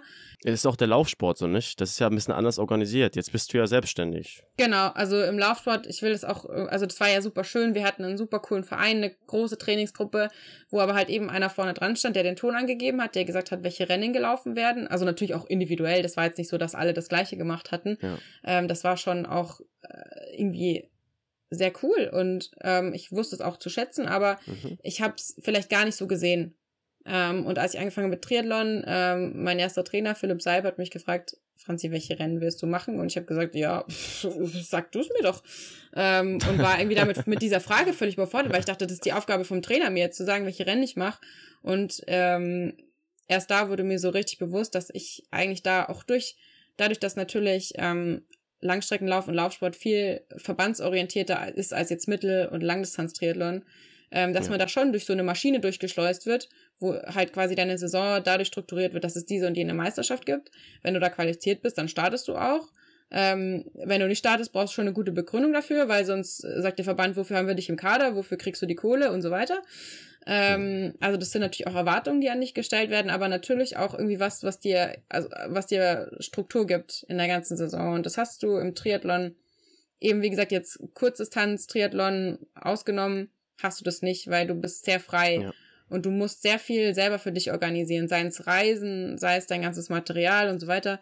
Das kann ich aus dem Laufsport nicht. Ich hatte blöd gesagt, einen Ausrüster, der hat mir alles gegeben, was ich gebraucht habe und damit war es fein. Und wenn ich im Triathlon sage, ich habe einen Ausrüster, dann habe ich vielleicht ein paar Schuhe, super. Und damit kann ich ja. aber kein Rennen bestreiten. Und das war für mich ganz neu, da eben selber so sortiert und koordiniert zu sein, das alles irgendwie unter einen Hut zu bringen und mir mein Zeug zu organisieren, dass es mir jetzt, dass mir dann nicht irgendwann, weiß ich nicht, die DTU einen großen Koffer mit Anziehsachen schickt und sagt, hier, bitteschön, für die Meisterschaft zieh an. Man halt, man konnte sich dann zwar wunderbar darüber beschweren, wie scheiße das alles schon wieder aussieht, aber man hatte, man hatte was. Und äh, man hatte eben halt jemand, der, der sich irgendwie so drum gekümmert hat, dass, dass, dass es läuft und dass man einen Flug dahin hat zur Meisterschaft und so weiter. Das ist jetzt nicht mehr der Fall. Mhm. Also wenn ich mich jetzt irgendwie für The Championship in Samorin qualifiziere oder äh, Ironman, WM 73, was auch immer, dann kommt da jetzt niemand um die Ecke und sagt, hier, ich habe dir schon mal einen Flug gebucht. Außer du hast ein Management, das gut funktioniert. Ah, aber okay. wenn man ja. jetzt frisch in den Sport reinkommt, äh, also hat, hat jetzt noch niemand angeboten für mich, äh, zu sagen, so Mensch, Franzi. ah, okay, okay. Das wäre jetzt mal eine Frage gewesen. Wir hatten ja erst von einem Sekretariat von den Herrn Meissner gesprochen. Also es gibt noch kein äh, Sekretariat von also Reng sozusagen. Nee. Äh, das gab es im Laufsport, okay. das gab es im Laufsport. Ähm, hm. Das war damals der Christoph Kopp, ähm, der ist leider vor kurzem auch tatsächlich verstorben. Das war ein sehr wichtiger Mensch für mich ähm, der mir viel im Leistungssport auch gezeigt hat und mir auch mhm. oft, äh, sag ich mal, die, die Hand schützend vor mich gehalten hat, wenn, weil Leistungssport kann auch gefährlich sein und kann dich auch auffressen, wenn du irgendwie vorm Rennen in der Marathon vor dem Marathonrennen irgendwie dich am Tag vorher noch in der, in der Lobby aufhältst, dann sind halt da 20 Leute, die irgendwas von dir wollen und die dich bequatschen und dich nicht loslassen und du vielleicht eher Regeneration bräuchtest. Ähm, ja. Also da bin ich auch sehr dankbar, dass ich damals eben auch ähm, ein Management hatte. Jetzt aktuell äh, könnte ich das nicht finanzieren. Also das hm. ist schon auch eine ja. Frage dessen, wo ich sage, ich würde super gerne vieles abgeben, ähm, aber Triathlon ist eben da, also die Welt ist da einfach eine andere, da ähm, sind schon auch noch höhere Kosten irgendwie für alles, wo ich sage, das ist definitiv was, ähm, was auch noch besser werden muss, um das weiterhin noch stärker zu professionalisieren, um zu sagen, ich gehe da wirklich all in. Ähm, das ja. ist mir noch nicht vergönnt. Ähm, ist natürlich irgendwo das Ziel, wo ich sage, das würde ich super gerne schaffen und ähm, ja, fehlt aber leider einfach noch äh, sozusagen die. Hm. Ja. Bist ja noch frisch dabei. Bist ja noch, bist ja noch Triathlon-Rookie, kann man sagen. So. Ja. New, also, Newbie. ja, genau. Also ich, ich würde sagen, ich bin in dem Stadium, wo ich wirklich in jedem Rennen noch was lernen kann und einfach halt auch versuche alles, auch die negativen Erfahrungen oder Resultate oder was auch immer oder die Enttäuschung irgendwie, ich kann immer was Positives draus ziehen, ähm, weil halt auch ein Triath also Triathlon einfach ein Sport ist, wo man sehr lange lernt, bis man irgendwie vielleicht eine gewisse Routine hat. Und äh, ich jetzt sagen würde, ich bin mittlerweile jetzt seit dieser Saison in dem Stadium, wo ich sage, wenn ich eine Mitteldistanz mache, dann kontrolliert nicht mich das Rennen, sondern ich kann das Rennen kontrollieren. Hm, verstehe ich. Ja, hm, und es ist ein sau cooles Gefühl. Geil, ja.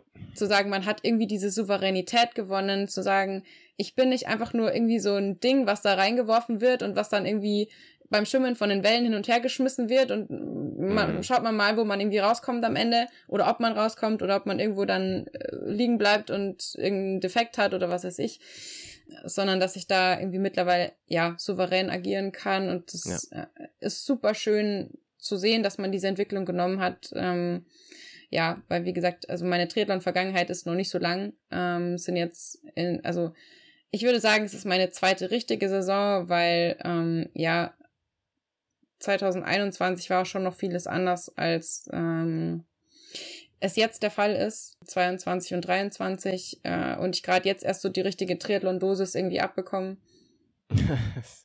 es ist so cool und ich liebe diesen Sport und ich kann es mir gar ja. nicht anders vorstellen. Genau. Äh, ja, ich würde leider noch mal kurz über Ziele sprechen, weil du es gerade schon angesprochen hattest. ich habe ja den Podcast hier auch äh, gestartet letztes Jahr, um auch einfach, einfach so wissen, muss ich auch sagen, egoistischerweise einfach ein bisschen mehr mit den Profis quatschen zu können und so ein bisschen mehr da reinzoomen zu können. Jetzt hast du gerade schon gesagt, äh, ja, Profisport, das ist halt auch sehr herausfordernd, ist logisch, klar. Mich würde mal interessieren, einfach mal als ganz offene Frage, was beschäftigt dich denn gerade so persönlich, also wenn du jetzt im Triathlon-Sport professionell quasi, äh, wenn wir das mal thematisieren wollen, was sind da Themen, die dich gerade irgendwie tangieren oder umtreiben? Also ein großes Thema für mich ist gerade natürlich die Sponsorensituation, wo ich sage, ich würde gerne gerade so in Richtung halt ähm, Vollprofitum die nächsten Schritte gehen, dass man sagt, ähm, man braucht dafür einfach noch eine bessere Sponsorensituation. Ich bin ein Mensch, der wahnsinnig große Schwierigkeiten hat, damit sich irgendwo anzupreisen und den Leuten zu sagen, ey, mhm ich habe voll Potenzial, ich bin richtig gut und jetzt guck mal hier meine Trainingswerte und ey, wenn, wenn in ein, zwei Jahren und dies und das, das kann ich einfach nicht. Und ähm, das halt eben so wieder dieses Punkt mit Management und so weiter, was man sich damit mhm. vielleicht auch irgendwie erleichtern würde. Aber das ist gerade so was, das treibt mich extrem um, dass ich sage, du musst irgendwo auch anfangen, dann an Türen zu klopfen und zu sagen, hey, ich bin die und die und schaut mal da und ich mache es noch gar nicht so lang und ähm, habe aber vielleicht hier und da noch die Potenziale, die ich ausschöpfen könnte oder materialtechnisch irgendwas verbessern könnte, wenn, wenn, wenn. Ähm, und ja, oder äh, auch also auch vermarktungsmäßig nicht. Also da ist es ja auch ein großes Thema, dass du da ja auch sag ich jetzt einfach mal, sehr gut aufgestellt bist. Also du kannst, du kannst reden, du kannst äh, schreiben, du weißt, wie du quasi wirkst und nach außen hin präsentieren musst. Also das ist ja jetzt gar nicht so unwichtig heutzutage. Ja, total, wo, wo ich jetzt natürlich auch sage, mir macht das ja auch total Spaß. Also zum einen irgendwie sich mitzuteilen, das ist ja auch was, was, was viele Leute, was man auch gerade merkt im Profisport, wenn sie es nicht haben, wo man sagt, das ist ja auch überhaupt nicht schlimm, weil jeder ist anders. Ähm, und du musst nicht aus jemand irgendwie alles rausprügeln, wenn derjenige sich einfach nicht damit wohlfühlt. Aber klar, es ist natürlich auch so, dass ich Lust habe, ähm, auch meine Geschichte zu erzählen und auch sozusagen das äh, zu erzählen, was mich beschäftigt oder was so in meinem Alltag irgendwie passiert und ähm, die Leute da auch mitzunehmen, was per se natürlich für einen Sponsor sicher auch interessant ist.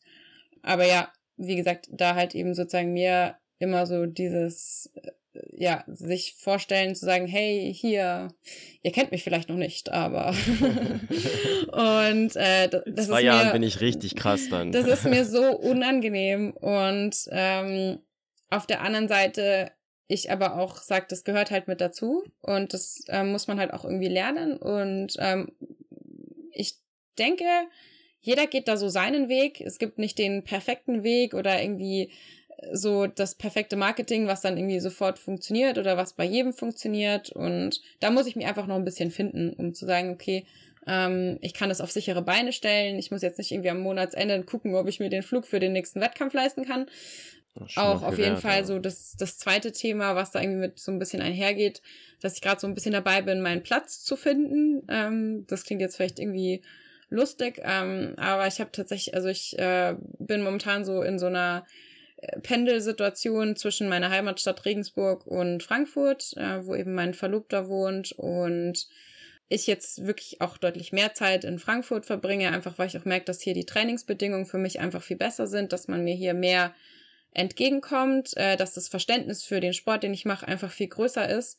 Mhm. Und aber mein Herz total an Regensburg hängt und ich einfach, ich bin einfach eine Bayerin und äh, das äh, merke ich jeden Tag, dass ich, also die Leute hier sind wunderbar, die sind herzlich und ich glaube, mein mein äh, Freund oder jetzt Verlobter hätte es in Regensburg schwerer gehabt als ich hier, ähm, weil ich überall mit offenen Armen irgendwie aufgenommen wurde, aber mich zieht's mhm. einfach irgendwie auf Dauer doch eher entweder dahin, wo Berge sind oder irgendwie wo, wo also ich, ich kann es ganz schlecht in Worte fassen, was mir hier fehlt. Ähm, und ähm, ja, wir da gerade so ein bisschen am Überlegen sind, äh, was wir machen, wohin wir gehen, ähm, wo unsere Zukunft irgendwie so ein bisschen stattfinden soll. Also äh, mein Freund macht auch Triathlon ähm, und arbeitet auch in dem Bereich, wo man sagt, ähm, passt ja. Ja, ja klar. Und äh, das ist auch super schön und äh, ich genieße das total, dass man da irgendwie so einen Weg hat, der sich nicht irgendwie ausgrenzt oder wie auch immer. Früher hätte ich immer gesagt, auf gar keinen Fall. Ähm, kannst mich jagen damit, äh, irgendwie, dass man, dass beide das Gleiche machen. Mittlerweile empfinde ich das als Geschenk. Aber genau, wir da eben gerade so ein bisschen am Überlegen sind, wo, wohin mit uns. Und ähm, ich nicht sagen würde, dass ich jetzt gerade unglücklich bin, auf gar keinen Fall. Ähm, aber dass ich auch merke, dass ich jetzt gerade so ein paar Entscheidungen treffen muss, die vielleicht auch dann auf längere Sicht ähm, relevant sind. Und ja, das ist super cool, auch schönes Erlebnis, das jetzt gerade alles so irgendwie zu haben, aber bin auch froh, wenn ich dann weiß, wohin mit mir. Hm. Also wir halten fest, äh, wenn jemand äh, anklopfen möchte, Management und Sponsoren, ist auf jeden Fall noch Platz. Also auf dem Einteiler ja. ist noch Platz für Sponsoren. Auf dem Einteiler ist noch Platz, ja, das stimmt allerdings. für ganz viele, für ganz viele liebe Menschen. Ähm, also ich muss auch dazu sagen, ich bin schon jemand, es gab auch schon Dinge, die ich ausgeschlagen habe, einfach weil es für mich Dinge gibt, die kommen nicht in Frage. Ich äh, bin schon irgendwie dran interessiert, authentisch zu bleiben und Dinge sozusagen ja. zu bewerben oder zu vermarkten oder irgendwie dafür zu stehen, hinter denen ich auch wirklich stehe, weil ich mir also sehr schwer damit tue, ähm, irgendwas zu sagen, was ich nicht fühle. Das mhm. würde ich jetzt auch behaupten, das merkt man mir an, das sieht man mir an und äh, ja, ich da das ganz schlecht verbergen kann, wenn ich irgendwas nicht so doll finde. Und äh, genau. Hm. Das natürlich auch immer noch mit reinspielt. Äh, was ich noch, genau, was ich dir noch fragen wollte, du hast ja auch, du bloggst ja auch, äh, zum Beispiel auch bei Insiders, äh, ja. hier die Kollegen Alex, wissen, der war ja auch hier schon häufiger mit mir zu Gast am, am Talken, wissen die Leute schon Bescheid und da schreibst du ja auch über für Ziele und Träume und auch über das Erreichen und das Scheitern und das Reflektieren von den ganzen Sachen. Und du hattest äh, auch über, ich glaube, so, du hast es so gesunde Zielsetzung genannt. Und ich wollte dich fragen, was du jetzt im Triathlon-Sport, kann auch von mir aus persönlich sein, aber das ist ja auch immer so, geht eines, beides ineinander einher sozusagen. Was sind gerade so gesunde Zielsetzungen, die, die dir Spaß machen, so, die du verfolgst? Hm, also für mich wäre eine gesunde Zielsetzung eben jetzt zum Beispiel so in den nächsten Jahren einfach meinen Sport treiben, den professionellen Sport eben auf sozusagen eine Basis zu heben, wo es sich auch trägt und wo man sagt, man kann da wirklich mal ähm, den Fokus komplett drauflegen und ähm, irgendwie auch davon leben. Ohne das irgendwie, das können wir rausnehmen. Ähm, man neigt ja immer dazu, die Sachen so ein bisschen so zu relativieren.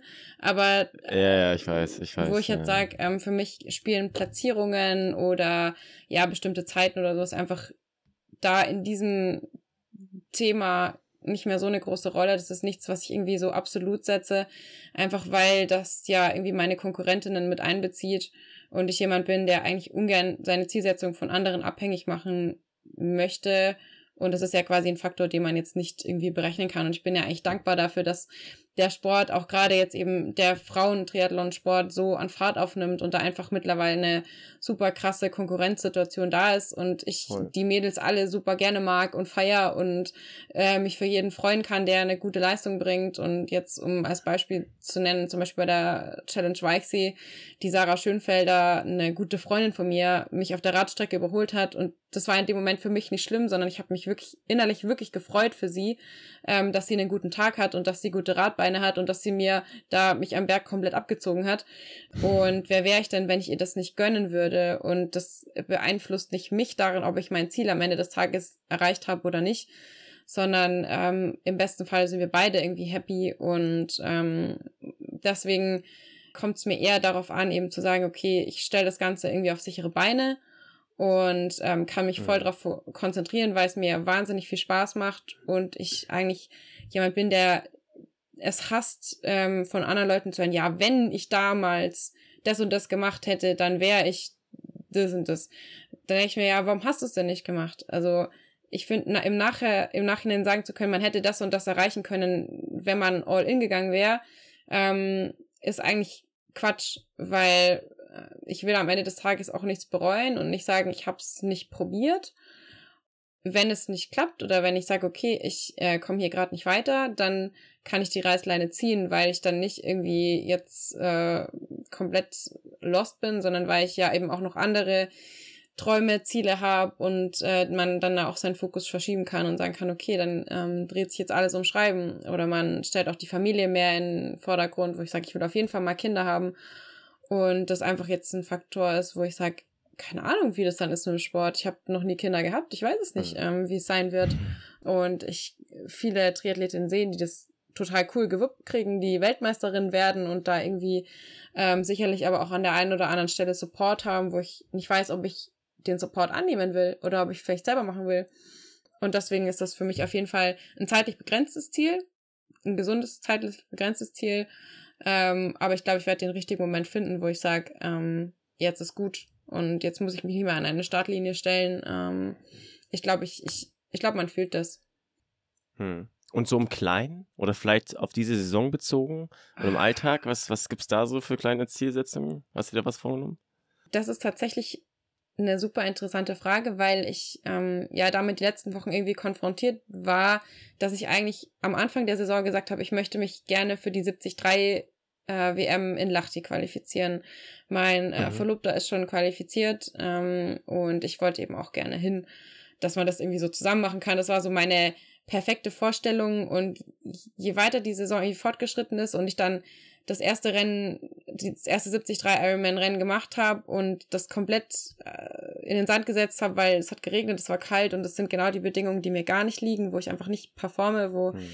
ähm, ich zwar wirklich ins Ziel kam, aber einfach komplett unter meinen, meinen Möglichkeiten geblieben bin und dann irgendwie im Nachhinein gemerkt habe, irgendwie will ich das gar nicht. Irgendwie würde ich mich, glaube ich, viel besser fühlen, Philipp da bei dem Rennen supporten zu können und ähm, nicht zu erwarten, dass er am Tag vor seinem Rennen mich noch unterstützen muss, weil ich ja auch Rennen mache sozusagen und dass ich eigentlich da gar nicht so dahinter stehe und mir das vielleicht im Vorhinein irgendwie alles anders ausgemalt habe und dann auf einmal so vor meiner Saison stand und mir dachte, was will ich eigentlich? Also, was mache ich denn jetzt eigentlich noch? Weil das war halt so das Ding und ich dachte, ich fahre jetzt nach Elsinore und probier's dann nochmal, weil die Chancen standen jetzt auch nie so schlecht.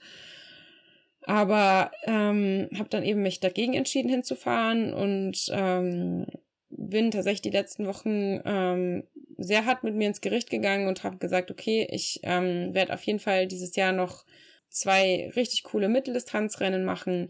Eins vor der WM in Lahti, also an der ich nicht teilnehmen werde, sondern eben halt, bevor wir dorthin fahren, weil das natürlich trotzdem eine lange Reise wird ähm, und eins danach. Mhm. Und ähm, ich möchte auch gerne noch ein paar Laufwettkämpfe tatsächlich machen, weil äh, meine Laufform momentan sehr gut ist und ich zu Beginn der Saison schon ein sehr anspruchsvolles 10 Kilometer Straßenrennen gemacht habe, ähm, in einer Zeit, mit der ich sehr zufrieden war für die Strecke und ich gerne nochmal unter 34 Minuten laufen würde auf 10 Kilometer in dieser Saison und mir das auch zutraue.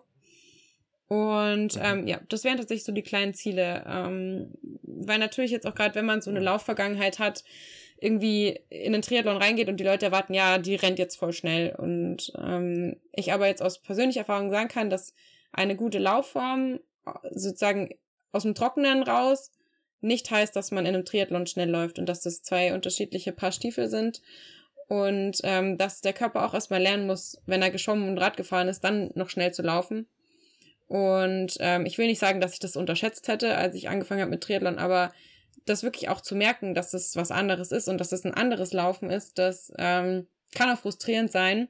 Und dementsprechend tun mir so schnelle Läufe auch manchmal richtig gut, um zu sehen, ey, du bist nicht schlechter geworden oder du bist jetzt nicht irgendwie äh, auf einmal eine schlechte Läuferin, sondern du musst einfach erst lernen, wie es ist, in einem Triathlon zu laufen. Und das bringt dir auch sehr viel Respekt den anderen Athletinnen gegenüber ein, die es eben schaffen, auf einer Mitteldistanz irgendwie hinten nochmal eine 1,15, also bei Frauen runterzuknallen. Das ist schon ein hartes Stück Arbeit. Und ähm, ja. dementsprechend, ja, äh, habe ich auch nach wie vor Bock auf Laufwettkämpfe, wenn auch natürlich jetzt nur in überschaubarer Zahl. Ähm, aber das habe ich mir noch vorgenommen. Also so Laufwettkämpfe, also geben dir aber auch äh, gute Emotionen sozusagen. Ja. Also hätte man ja jetzt, sag ich mal, auch denken können, hey, das ist irgendwie auch schwierig, so nicht. Das ist halt ein, andere, ist ein anderes Kapitel, was ja, sag ich mal, nicht äh, freiwillig zugeschlagen ja. wurde. Aber da bist du happy sozusagen. Mittlerweile wieder. Mit. Also ich hatte jetzt gerade so auch natürlich äh, zu Anfangszeit noch gerade, als ich jetzt noch komplett neu aus der, ja, wie nennt man das jetzt, Krankheitspause klingt da irgendwie falsch, ähm, aber als ich wieder halt wirklich äh, Leistungssport gemacht habe und anspruchsvoll trainiert habe, war meine Laufform zwar auch ansprechend und für ein Triathlon sicherlich äh, überdurchschnittlich, aber halt so, dass ich jetzt gesagt habe, mit meinen Konkurrentinnen von früher jetzt gerade mich messen zu müssen und abwatschen zu lassen, da bin ich jetzt schon eher der Mensch, der sagt, nee, lass mal, das tut mir mhm. jetzt nicht so gut. Mittlerweile ist es aber auch so, dass ich einfach eine Laufform habe, wo ich sage, das ist, das kann sich sehen lassen. Und klar, natürlich werde ich jetzt hier nicht deutsche Meisterin oder was weiß ich, ähm, kann jetzt alle meine Bestzeiten irgendwie pulverisieren, aber ich merke, dass ich da wieder hinkomme und dass ich das noch kann. Und das ist eigentlich super schön zu sehen, dass man, obwohl man was anderes trainiert, ähm, trotzdem seine Talente oder sein, seine Skills nicht verloren hat und ja, klar, natürlich muss man das irgendwie jetzt aus einer anderen Brille betrachten, weil ich da jetzt nicht gezielt drauf hintrainiere. Wenn ich mich jetzt äh, bei einem Straßenlauf an die Sta Startlinie stelle, dann habe ich da jetzt nicht äh, zehn Wochen Vorbereitung dafür gemacht, sondern ich mache das einfach, weil ich Bock drauf habe. Mm, aber das Laufen ist nach wie vor meine liebste Sportart von den dreien und das, glaube ich, wird sich auch nicht mehr ändern. Da ist einfach die Verbindung da und ich liebe auch einfach so diese ganze diesen Laufkosmos. Also ich war dann da eben in Würzburg, war dieses Rennen am Anfang der Saison. Ich kam da hin und da waren ja. halt so viele bekannte Gesichter und man hat das Gefühl, man, man, man springt kopfüber in irgendwas rein, was man gut kennt und wo man irgendwie sich auskennt. Also wie wenn man an einem Ort ist, wo man schon so oft war. Und es ist wie ein bisschen wie nach Hause kommen. Also schon noch schön. So eine kleine Belohnung so, kann man das auch so sagen? An so Wettkämpfen teilzunehmen? Ja, eine Belohnung und zwar jetzt gar nicht so sehr im Sinne von, dass Tri Triathlon-Wettkämpfe so hart sind, sondern dass das für mich irgendwie das Ganze rund macht, dass ich sage, ich habe nichts verloren. Ich habe nicht dadurch, dass ich jetzt die Sportart gewechselt habe oder dass ich gesagt habe, ich ähm, höre auf meinen Körper, auf meine Gesundheit und gebe dem ganzen Raum, dass ich dadurch nichts entbehren muss. Ähm, was schon irgendwie anfangs sich also das sich für mich so angefühlt hat, so ein, ich komme nicht mehr zurück, ich habe jetzt das so was anderes, sondern ich kann wieder zurückkommen und ähm, wenn ich jetzt Bock habe, eine Marathonvorbereitung zu machen, könnte ich das tun. Die würde anders aussehen als früher, weil die viel mehr Alternativtraining beinhalten würde und ich trotzdem Radfahren gehen müsste. Mhm. Und ich will es einfach gerade nicht. Also es ist nicht ein gezwungen sein, sondern es ist meine persönliche Entscheidung zu sagen, nee, es tut mir nicht so gut, wie wenn ich jetzt eine Mitteldistanz vorbereite. Und äh, mein Körper hat zwar begrenzte Fähigkeiten in manchen Bereichen, aber das hindert mich an nichts. Womit belohnst du dich noch im Alltag? Wenn die Klassiker sind ja so nicht, was macht man nach einer Trainingseinheit?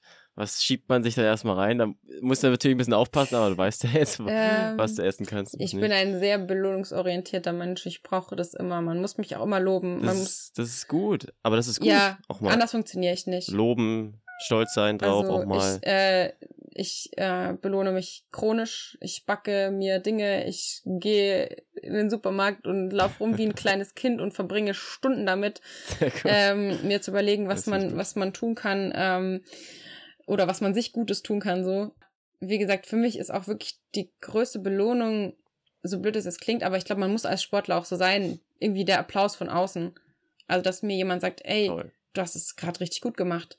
Und zwar jetzt nicht, ohne dass ich hingehe und sage, habe ich das jetzt gut gemacht? Sondern dass äh, mm. da jemand auf mich zukommt und sagt so, ey. Das kommt von denen aus. Oder ja, dass jemand ja. sagt, mhm. ich habe einen Text von dir gelesen, ich habe ich hab's voll gefühlt. Da bin ich gleich zehn Köpfe größer. Und ähm, ja.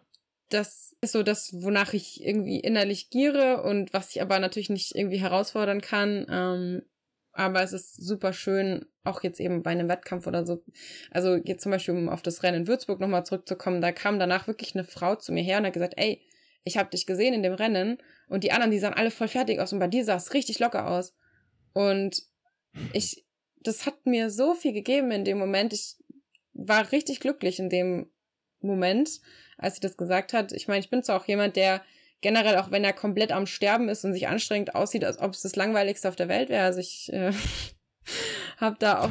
Pokerface, okay. Äh, ja, oder also wirklich so richtig gelangweilt einfach. Ähm, aber das war irgendwie einfach cool und äh, einfach ein schönes Kompliment und ja, das brauche ich schon. Gibt's da, gibt's da Beweis-Footage auf Instagram, wenn er mal gucken will auf deinem Profil, oh. dass man mal sehen kann, wie das dann aussieht, so dieses.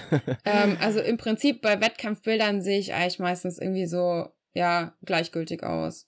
Mm, also okay. man sieht mich selten die Zähne zusammenbeißen oder so. Ähm, aber nicht, weil ich das in dem Moment nicht fühle, sondern einfach nur, weil ich das nicht so ausstrahle. Und äh, da ist jeder, jeder irgendwie unterschiedlich und äh, ich wollte gerade sagen. So, ja. so emotional, wie ich neben, neben der Rennstrecke bin, so seltsam, unbeeindruckt wirklich, äh, wenn ich einen Wettkampf mache. Ähm, ja, du hast eigentlich schon so, so diese Aus, äh, Ausblickfrage so ein bisschen schon beantwortet, äh, mit dem, dass du dir eben das, äh, klar, bist in der zweiten Saison dein Standbein dann irgendwie mal aufbauen möchtest über die nächsten Jahre, hast du ja auch noch viel Zeit. Deswegen äh, können wir das eigentlich schon so stehen lassen. Aber mich würde noch eine Sache interessieren, und zwar, um nochmal auf die Fragen von dem Matze Hilscher zurückzukommen. Da gab es ja, die sind ja so auf Vergangenheit, auf das Jetzt und auf die Zukunft bezogen. Und du hattest, glaube ich, mal geschrieben, das hast du ja schon früher ausgemalt, hast du ja auch gesagt, ein Leben als Autorin und als Sportlerin. Da würde mich nochmal interessieren, jetzt, äh, um dich einfach nochmal festzunageln, ist es dann auch die Reihenfolge oder ist es eher an umgekehrt der Optimal-Case? Ähm, also, sagen wir so, ich hatte ja jetzt irgendwie beides schon so ein bisschen. Also, ich, ich konnte ja zu den besten Zeiten jetzt auch vom Laufsport leben. Ähm, habe davor eher so mein Studium mit Texte schreiben finanziert und nicht so sehr mit dem Sport, weil da ich einfach noch nicht so weit war. Also ich, das, bei mir ist immer so ein Wechselbad der Gefühle, weil natürlich dann, als ich krank war und nicht so viel Sport gemacht habe, ähm, natürlich auch das Schreiben mir irgendwie den Arsch gerettet hat. Aber momentan würde ich sagen, das nächste wäre für mich echt der Sport, wo ich auch sage, da würde ich ähm, gerne alles andere irgendwie zurücknehmen. Und danach äh, kommt das Autoren-Dasein, wo man dann im besten Fall auch noch ein paar mehr Geschichten hat, die man erzählen kann und ähm, vielleicht auch eine Stimme, die noch mehr gehört wird. Ähm, das ist ja irgendwie so alles das, was da noch mit reinspielt, weil klar, ich kann jetzt auch eine, eine Trilogie schreiben und ähm, dann sagen alle, ja, es ist nett, dass du es jetzt gemacht hast, aber so wirklich interessieren tut's mich nicht. Und äh, klar, natürlich, ich eben auch gerne im Sportbereich äh, Texte schreiben will und das einfach halt ja mein Thema ist, worauf ich Bock habe und wo ich auch irgendwie ähm, so viele Stories rechts und links sehe, die ich irgendwie gerne erzählen würde über andere und über ja bestimmte Themen, die noch viel mehr Aufmerksamkeit verdient haben. Und man einfach merkt, äh, dass solche Themen oft dadurch Aufmerksamkeit bekommen, dass eben Menschen mit lauten Stimmen äh, dazu ähm, ja irgendwie mhm. Worte finden. Also sei es jetzt irgendwie sowas wie zyklusbasiertes Training. Wenn Laura Philipp sowas äh, anspricht, dann findet es mehr Gehör, als wenn das jetzt irgendjemand macht, der, weiß ich nicht, ähm, äh, hobbymäßig einmal die Woche laufen geht. Das, ähm, obwohl es ja. für denjenigen oder diejenige in dem Fall noch genauso relevant ist ähm, und auch das da ein Thema ist und ähm, Athleten halt auch und Athletinnen eine Vorbildfunktion besitzen und eine Stimme, die definitiv äh, gehört werden darf, weil der Sport einfach auch eine krasse Lebensschule ist, ähm, wo man ja vieles erlebt und vieles durchmacht, ähm, was zwar jetzt nicht so irgendwie eins zu eins vergleichbar ist mit einem Berufsalltag im Büro, aber doch irgendwie halt sehr geballt mit Emotionen und Sieg und Niederlage äh, das widerspiegelt, was trotzdem auch die normalen Menschen so den ganzen Tag beschäftigt und mal mehr, mal weniger. Hm. Weil du es angesprochen hast, wer da mal reinhören möchte, es gibt ja auch von Staffel 2 die Folge mit der Laura Sophie Usinger, da haben wir auch ausführlichst, ich vor allem auch aus der Laienperspektive mit ihr gesprochen, wie äh, zyklusbasiertes Training funktionieren kann. Gibt sicherlich auch mehrere Ansätze, aber das war auf jeden Fall auch sehr spannend. Franzi, ich bedanke mich für deine Zeit. Ich bedanke mich äh, ebenfalls. Dass du hier Rede und Antwort gestellt genommen hast. Und ja, möchtest du noch irgendwas loswerden? Ach nee, ich bin jetzt leer gequatscht. Meine Haare sind jetzt, meine Haare sind jetzt getrocknet vom Schwimmtraining. ich könnte jetzt, ich könnte jetzt mich sozusagen schon direkt aufmachen zum Abendessen. Oh, so viel zu Franzis Journey im Triathlon Kosmos so far.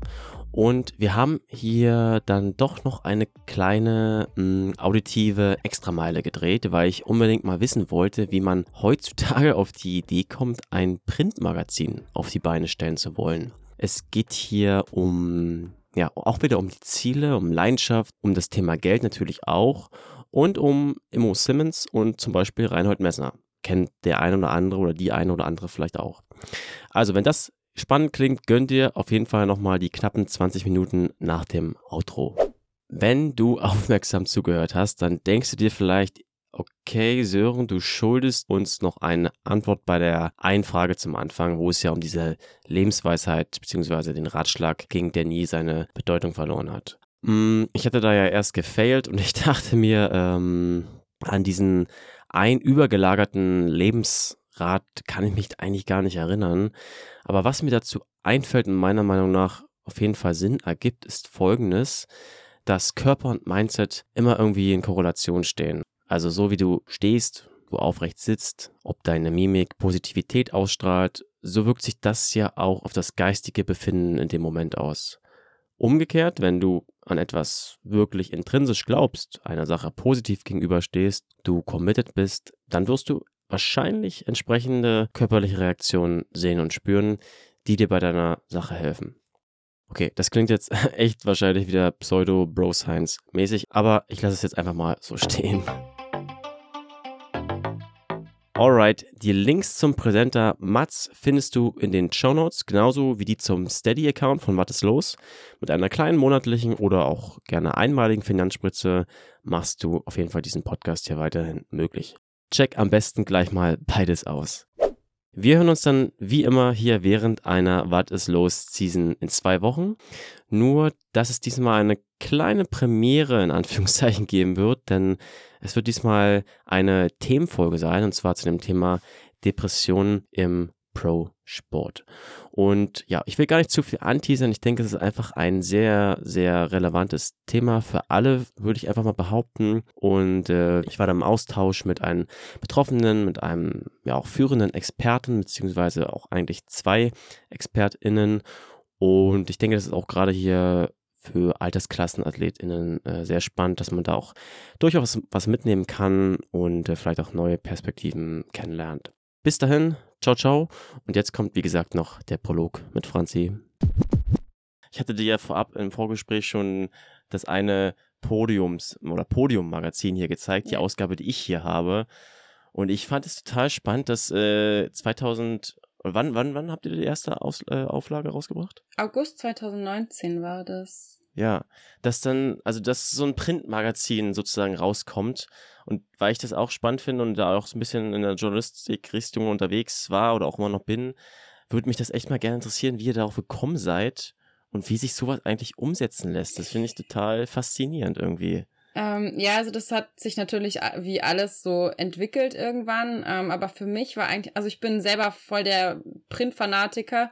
Ich mag nicht Online-Zeitung lesen, ich will das in der Hand halten und ähm, mhm. habe das auch, bis ich jetzt nach Frankfurt gezogen bin, eigentlich auch so praktiziert, dass ich wirklich jeden Morgen so meine Tageszeitung hatte und die mit Freude zum Frühstück gelesen habe, mir auch die Zeit genommen habe und ich gleichzeitig eben halt meine ersten Schritte auch im Print gemacht habe, im Journalismus, also so wirklich als kleine Maus eben bei einer lokalen, regionalen Zeitung als Reporterin irgendwie unterwegs gewesen. Und dann am nächsten Tag macht man die Zeitung auf und dann ist da der eigene Artikel und man freut sich total.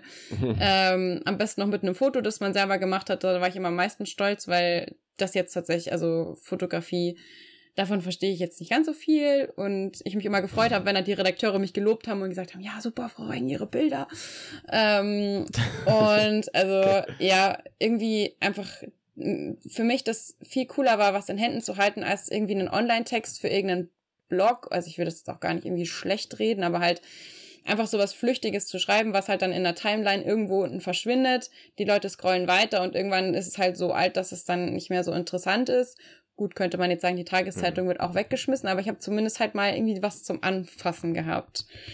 Und das hat, also war für mich immer viel befriedigender als irgendwie, ja, einen Text, wo ich mir denke, ja, den kann auch jeder irgendwie in Teilen kopieren und irgendwie für sich übernehmen, was weiß ich, ist ja dann auch gerade jetzt so mit Urheberrechten super schwieriges Feld im Online-Journalismus, wo ich immer gesagt habe, ich habe damals auch sehr lange für die ähm, Ausdauersportplattform Larache gearbeitet, ähm, wo auch eben zwei ehemalige Kollegen dann auch bei Podium anfangs mit eingestiegen sind, wo ich halt genau das eben erlebt habe, dass ich da diese Con Community und die Texte gemanagt habe und immer gemerkt habe, das ist voll schön und die Leute geben sich total viel Mühe bei den Texten und es ist einfach so, ja, es, es verschwindet mhm. und ist dann nicht mehr da ja. und ähm, wenn ich jetzt irgendwie einen Artikel habe, den ich besonders schön finde, dann kann ich den behalten, dann kann ich den, dann schmeiße ich den halt nicht weg und dann, weiß ich nicht, ähm, kann ich den vielleicht nochmal lesen oder in einer Zeitschrift, wenn ich irgendwas habe, wo ich sage, das catcht mich. Hm.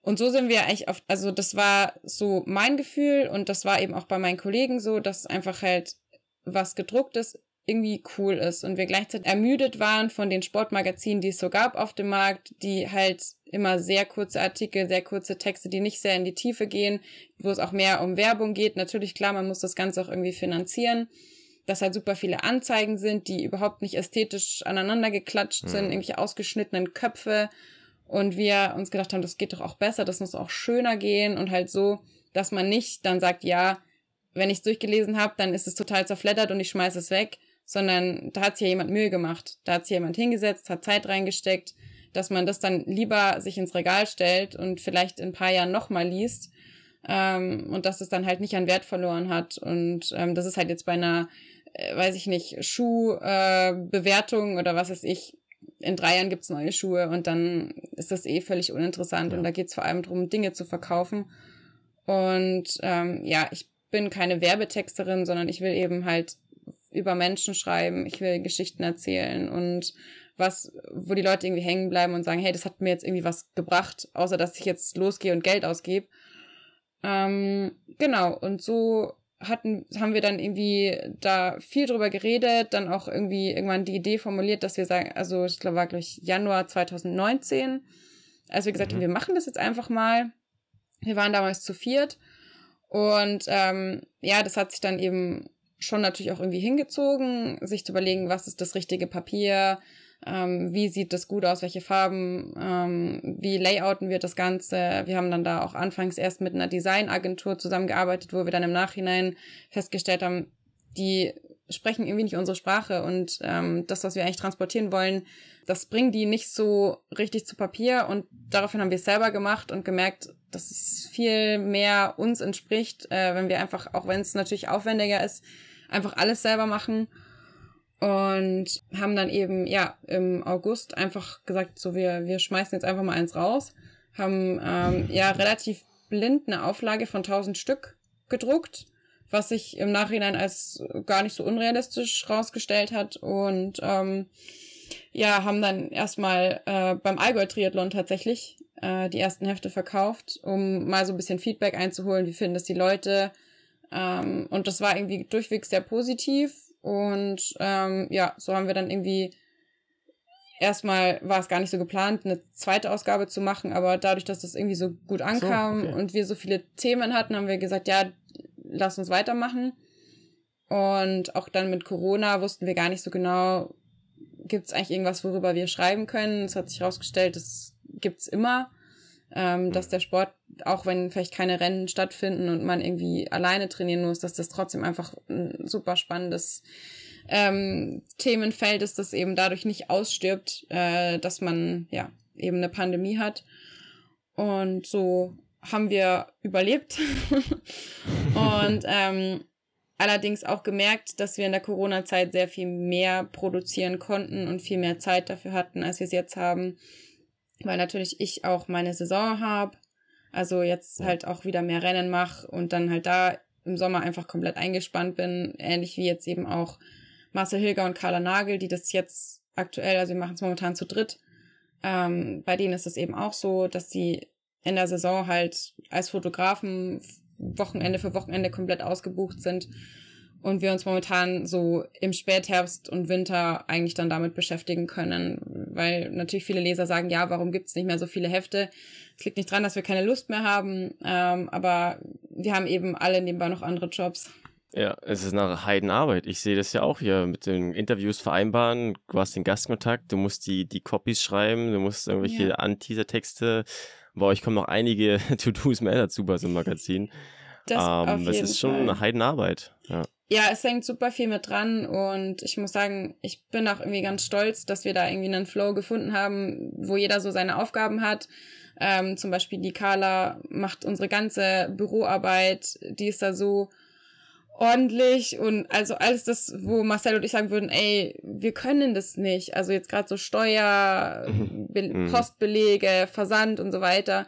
Ähm, wie gesagt, da bin ich einfach, also ich habe das, hab das eine Zeit lang auch mitgemacht und irgendwann einfach festgestellt, so ja, das ist einfach, ich bin da sehr schlecht.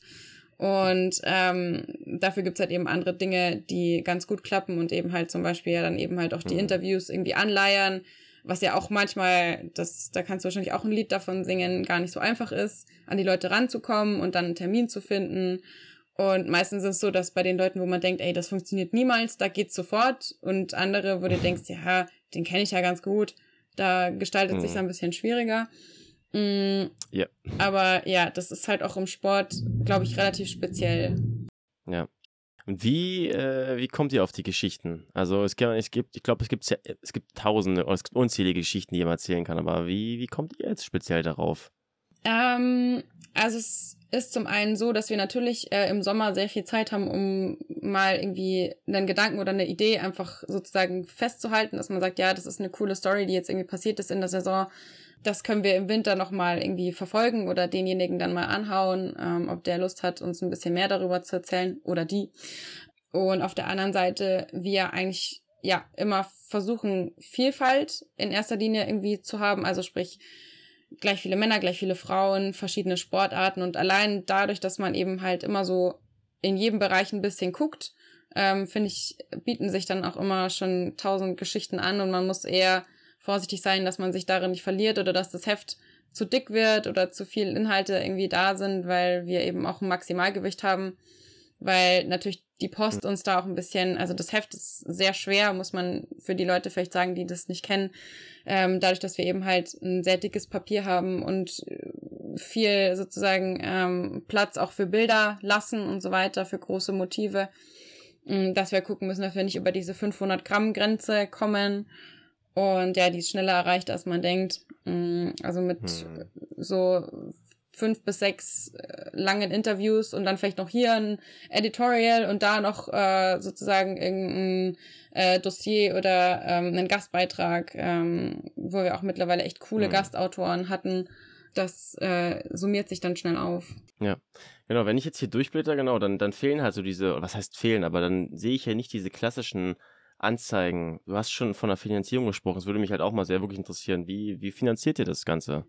Also es ist tatsächlich ähm, momentan so, dass wir nicht reich davon werden, wo wir auch immer sagen, ja, also es ist natürlich auch äh, irgendwie auf der einen Seite ein Liebhaberprojekt, aber auf der anderen Seite, wenn wir halt sehen, wie viele Leser mittlerweile irgendwie dabei sind und auch dabei bleiben, irgendwie dann doch auch mehr und irgendwie halt von uns allen so das Herzensprojekt, wo wir sagen, wir würden gerne so viel mehr Zeit reinstecken, wenn halt, ja, das auch irgendwie mehr ab, abschmeißen würde, blöd gesagt, aber auf der anderen Seite ähm, wir halt schon uns auch treu bleiben wollen und sagen, ja, wir machen keine Anzeigen rein, weil es einfach, also sozusagen die Ästhetik drunter leidet und das ist für uns einfach super wichtig, dass es clean ist und halt unseren optischen Vorstellungen gerecht wird. Deswegen ist es natürlich auch ein bisschen höherpreisiger, das Heft. Wir haben aber zum Beispiel die Möglichkeit, das ist eigentlich so das, wovon wir das Ganze finanzieren oder wovon, äh, warum das sozusagen wir das am Leben halten können, dass wir so einen Supporterpreis haben. Also sprich, es gibt den normalen Heftpreis und den Supporterpreis. Die Leute können also, wenn sie sagen, hey, ich finde das Projekt cool,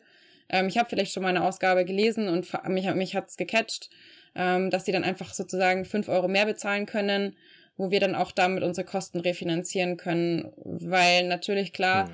Jetzt Print, Versand ist schon abgedeckt, aber ich sage jetzt mal, die Arbeitsstunden, die da reinfließen, ähm, und bestimmte andere Kosten, Reisekosten und so weiter, das äh, fällt da nicht mit rein. Und ähm, am Anfang war es auf jeden Fall ein dickes Minusgeschäft. Mittlerweile ist es so, dass es sich ähm, zumindest trägt, sofern dass wir unsere Arbeitsstunden nicht entlohnen. Aber ja, um jetzt zu sagen, wir machen das alle. Fulltime, müsste noch viel passieren. Ähm, wo wir natürlich auch immer sagen, ja, wir haben nicht so richtig irgendwie die perfekte Lösung, außer um es noch teurer zu machen. Mhm. Aber ja. Aber also, okay, aber wenn ich das raushöre, ist quasi die Werbung fällt aber raus aus dem ästhetischen Grund genau, sozusagen. Jetzt ja. nicht prinzipiell, weil da könnte man ja sagen, man macht irgendwie so, so Native Ads, wo man dann halt die Fotos von euch selber schießen lässt, wenn das die Companies erlauben. Wäre ja natürlich auch eine Option, nicht? Das war was, was ähm, wir auch sehr schnell irgendwie im Kopf hatten, ähm, wo wir aber ehrlicherweise tatsächlich auch an Grenzen gestoßen sind ähm, bei Unternehmen, die eben sagen, ja, wir hm. wollen halt die Anzeigen dann selber erstellen, wie auch immer. Und dann natürlich das Vertrauen irgendwie da sein muss und das natürlich aber auch wächst. Also wo man sagen muss, Carla und Marcel sind jetzt gerade in der Triathlon-Szene auf jeden Fall irgendwie da für viele Brands ähm, aktiv, wo man sagen kann, da werden, wird sowieso mit deren Fotos geworben. Ähm, wo man sagt, ja. wenn man da natürlich jetzt in Zukunft auch mehr machen wollen würde und jetzt zum Beispiel, wenn ich jetzt mit Sport aufhören würde, dass das wäre, wo man auch einfach dann noch viel mehr Zeit und Mühe reinstecken kann und ich da definitiv auch gewillt wäre, ähm, weil natürlich klar, so man, also ich werde jetzt nicht äh, Sport machen, bis ich in die Rente gehe. Ähm, von daher ist das ja auch irgendwie so der Job, den ich dann mal machen möchte, ähm, eben sozusagen im Journalismus, in den Medien, in der äh, Schriftstellerei mich da zu betätigen. Und ja, Sport ist mein Thema. Mhm. Also ich sehe mich ja, jetzt irgendwie ja. nicht in irgendeinem äh, Wirtschaftsteil für irgendeine Zeitung äh, die Börse Börse irgendwie analysieren, das. Äh, ja, also Steuerberaterin wird es nicht mehr werden. das nee, also alles, was mit Zahlen ja, zu tun hat, damit kann man mich jagen. ja, ja. Ja, ähm, genau, da drin, wenn ich sie so durchblätter, das sind wirklich sehr äh, lange, ähm, spannende Interviews. Äh, ich hatte für einen anderen Podcast vor kurzem auch eine Folge über Storytelling und so Geschichten erzählen gemacht. Ich weiß, es ist immer eine, eine fiese Frage so, aber Kannst du so ein, zwei Geschichten rauspicken, die, die irgendwie besonders in den Kopf hängen geblieben sind? Ich meine, die sind oft alle so spannend, die man angeht, aber hast du da vielleicht um so ein Gefühl mal zu bekommen, worum es da gehen könnte? Ähm, also das ist jetzt natürlich eine super schwierige Frage, weil ähm, man ja auch irgendwie dann das Gefühl hat, man will irgendwie allem gerecht werden und genau. man, man greift jetzt sozusagen irgendwie zwei gesondert heraus. Für mich waren vor allem natürlich gerade so in der Anfangszeit die Interviews mit Leuten super spannend, wo man irgendwie auch dachte, so ja, mal, mal schauen, was da kommt. Ich weiß gar nicht so richtig, worauf, worauf ich mich jetzt da irgendwie einlasse. Ähm, mein allererstes mhm. äh, englisches Interview war mit Immo Simmons. Das war irgendwie mhm. mhm. ähm, tatsächlich sehr cool damals. Also ich kenne sie mittlerweile ja auch jetzt über unseren gemeinsamen Sponsor Ryzen auch besser und auch persönlicher und damals war das halt noch nicht der Fall. Da habe ich auch selber zwar schon Triathlon gemacht, aber weiß Gott nicht so, sag ich mal, auf dem Niveau, was ich jetzt mache. Und war natürlich mhm. mehr so ein kleines Fangirl und hatte total Schiss und ähm, wusste auch noch gar nicht, wie das wird, wenn ich sozusagen reverse einen Text übersetze, ähm, also den ich auf Englisch geschrieben habe, weil es auf Englisch stattgefunden hat und ich den dann auf Deutsch schreibe und dann, mhm. äh, glaube ich, über, oh, ich glaube, über Ronny Schildknecht lief das damals, der das dann abgesegnet hat, dass halt immer auch da jetzt nicht irgendwie falsch dargestellt wird, weil auch das ist uns super wichtig, dass die Athleten nicht ja. irgendwie jetzt irgendwas über sich lesen, wo sie dann sagen, ey, so habe ich das gar nicht gemeint. Mhm, weil, also ich kenne das selber, selbst wenn ein Aufnahmegerät mitläuft oder so, wie jetzt hier im Podcast, sagt man manchmal Sachen, die einfach falsch verstanden werden können. Das war damals eben super cool, dass sie auch so über ihre Familiensituation gesprochen hat und über ihre Herkunft. Also sie ist ja keine gebürtige Schweizerin, sondern ist eben in Hongkong groß geworden und das war für mich so spannend zu hören, ähm, diesen Lebensweg von dieser Frau, die halt auch nur ein paar Jahre älter ist als ich. Und ähm, das hat mich dann, also, weil man erwartet halt gerade bei so Profisportlern oft halt irgendwie so, ja, dass viel gesagt wird und eigentlich wird nichts gesagt. Und ähm, dass die halt irgendwelche ja Floskeln irgendwie hingeworfen werden, wo du sagst, ja okay, kann man schon schreiben, klingt auch nicht schlecht, aber so wirklich viel lernt der Leser daraus jetzt nicht oder die Leserin. Also das hat mich damals total begeistert, weil sie eben auch unser Magazin natürlich nicht kannte, weil sie jetzt so zwar ein paar Fetzen Deutsch spricht, aber äh, sie hat es dann aber auch bekommen und hat also auch gesagt, es gefällt ihr richtig gut und das ist halt für uns irgendwie so das schönste Feedback. Mhm. Und was war noch eine äh, ne, ne besonders spannende Sache? Ähm, also Reinhold Messner war auch cool. Oh ja. Ähm, wir hatten äh, gar nicht so damit gerechnet, dass der überhaupt sich die Zeit nimmt für uns. Wir haben dann irgendwie super frech die Sekretärin angerufen und ihr dann gemeint, ja, also hier dies, das, das braucht sie von uns, irgendwelche Infos und wie viel ist, wie hoch ist die Auflage? Und wir dachten schon so, oh Gott, mit unserer Auflage, der redet nie mit uns. Das, wir sind ja nicht irgendwie, keine Ahnung, irgend so ein, so ein Branchenprimus. Und dann habe ich ihr das geschickt und hat sie gemeint, ja, also hier und da, da hätte sie einen Termin, da hat der 15 Minuten Zeit und da sozusagen werden oh, wir angerufen. Mhm. Und dann ähm, können wir da sprechen. Und ich war völlig geflasht, weil ich mir dachte, okay, krass, ich habe einfach einen Termin. Ähm, und dann saß ich äh, in der Wohnung von meinem damaligen Freund, das Netz war furchtbar und ich dachte mir, Gott, ey, ich habe wirklich geschwitzt vor, vor Sorge, dass ja. das oder dass der jetzt, wenn wir ihm die Fragen stellen, wir haben zu zweit die Fragen gestellt, der Alex Pole und ich, dass er irgendwie sagt, ey, was ist das für eine dumme Frage? Das, also mhm. wir können ja aufhören. Fühle ich, ja. ja. Mhm, weil wir natürlich auch so ein paar kritische Sachen irgendwie uns überlegt hatten. Und dann war er aber super gut drauf. Also erst ging natürlich die Sekretärin ran, die uns dann nochmal gebrieft hat, was jetzt hier abgeht und ähm, ja. wir auch Themen und so weiter schon vorgeliefert hatten. Und dann ging er aber ran und er war super entspannt, er war super gut drauf, er hat Witze gemacht, er hat gelacht und er hat viel länger als 15 Minuten mit uns geredet, wo wir dann auch das Gefühl hatten, okay, okay es ist es ihm offensichtlich auch wert, jetzt noch länger mit uns zu quatschen. Hm. Ja, und also ich war danach wirklich fix und fertig, weil man sich so doll das konzentriert. Kenn, das kenne ich. Ja, ja. dass man sich nicht irgendwie auf irgendeinem Gebiet als Idiot äh, rausstellt, weil ich, Bergsport ist schon ein Ding für mich, aber ich bin jetzt, weiß Gott, gerade beim Klettern nicht der Oberexperte. Und ähm, eine kleine Sporteinheit. So. Das war, also das, das, das war Sport, dieses Interview, ja. aber halt nur, weil ich mir den Stress auch gemacht habe und mir halt dachte, Gott, ey, das, das ist jetzt wichtig. Und es kam ein richtig schöner Text raus und ähm, wurde auch dann von der Seite abgesegnet und gesagt, ja, das ist super, das dürfen wir drucken und ja, halt was, wo man sagt, ja, das vergisst man auch so schnell nicht wieder. Ja, schön, schön.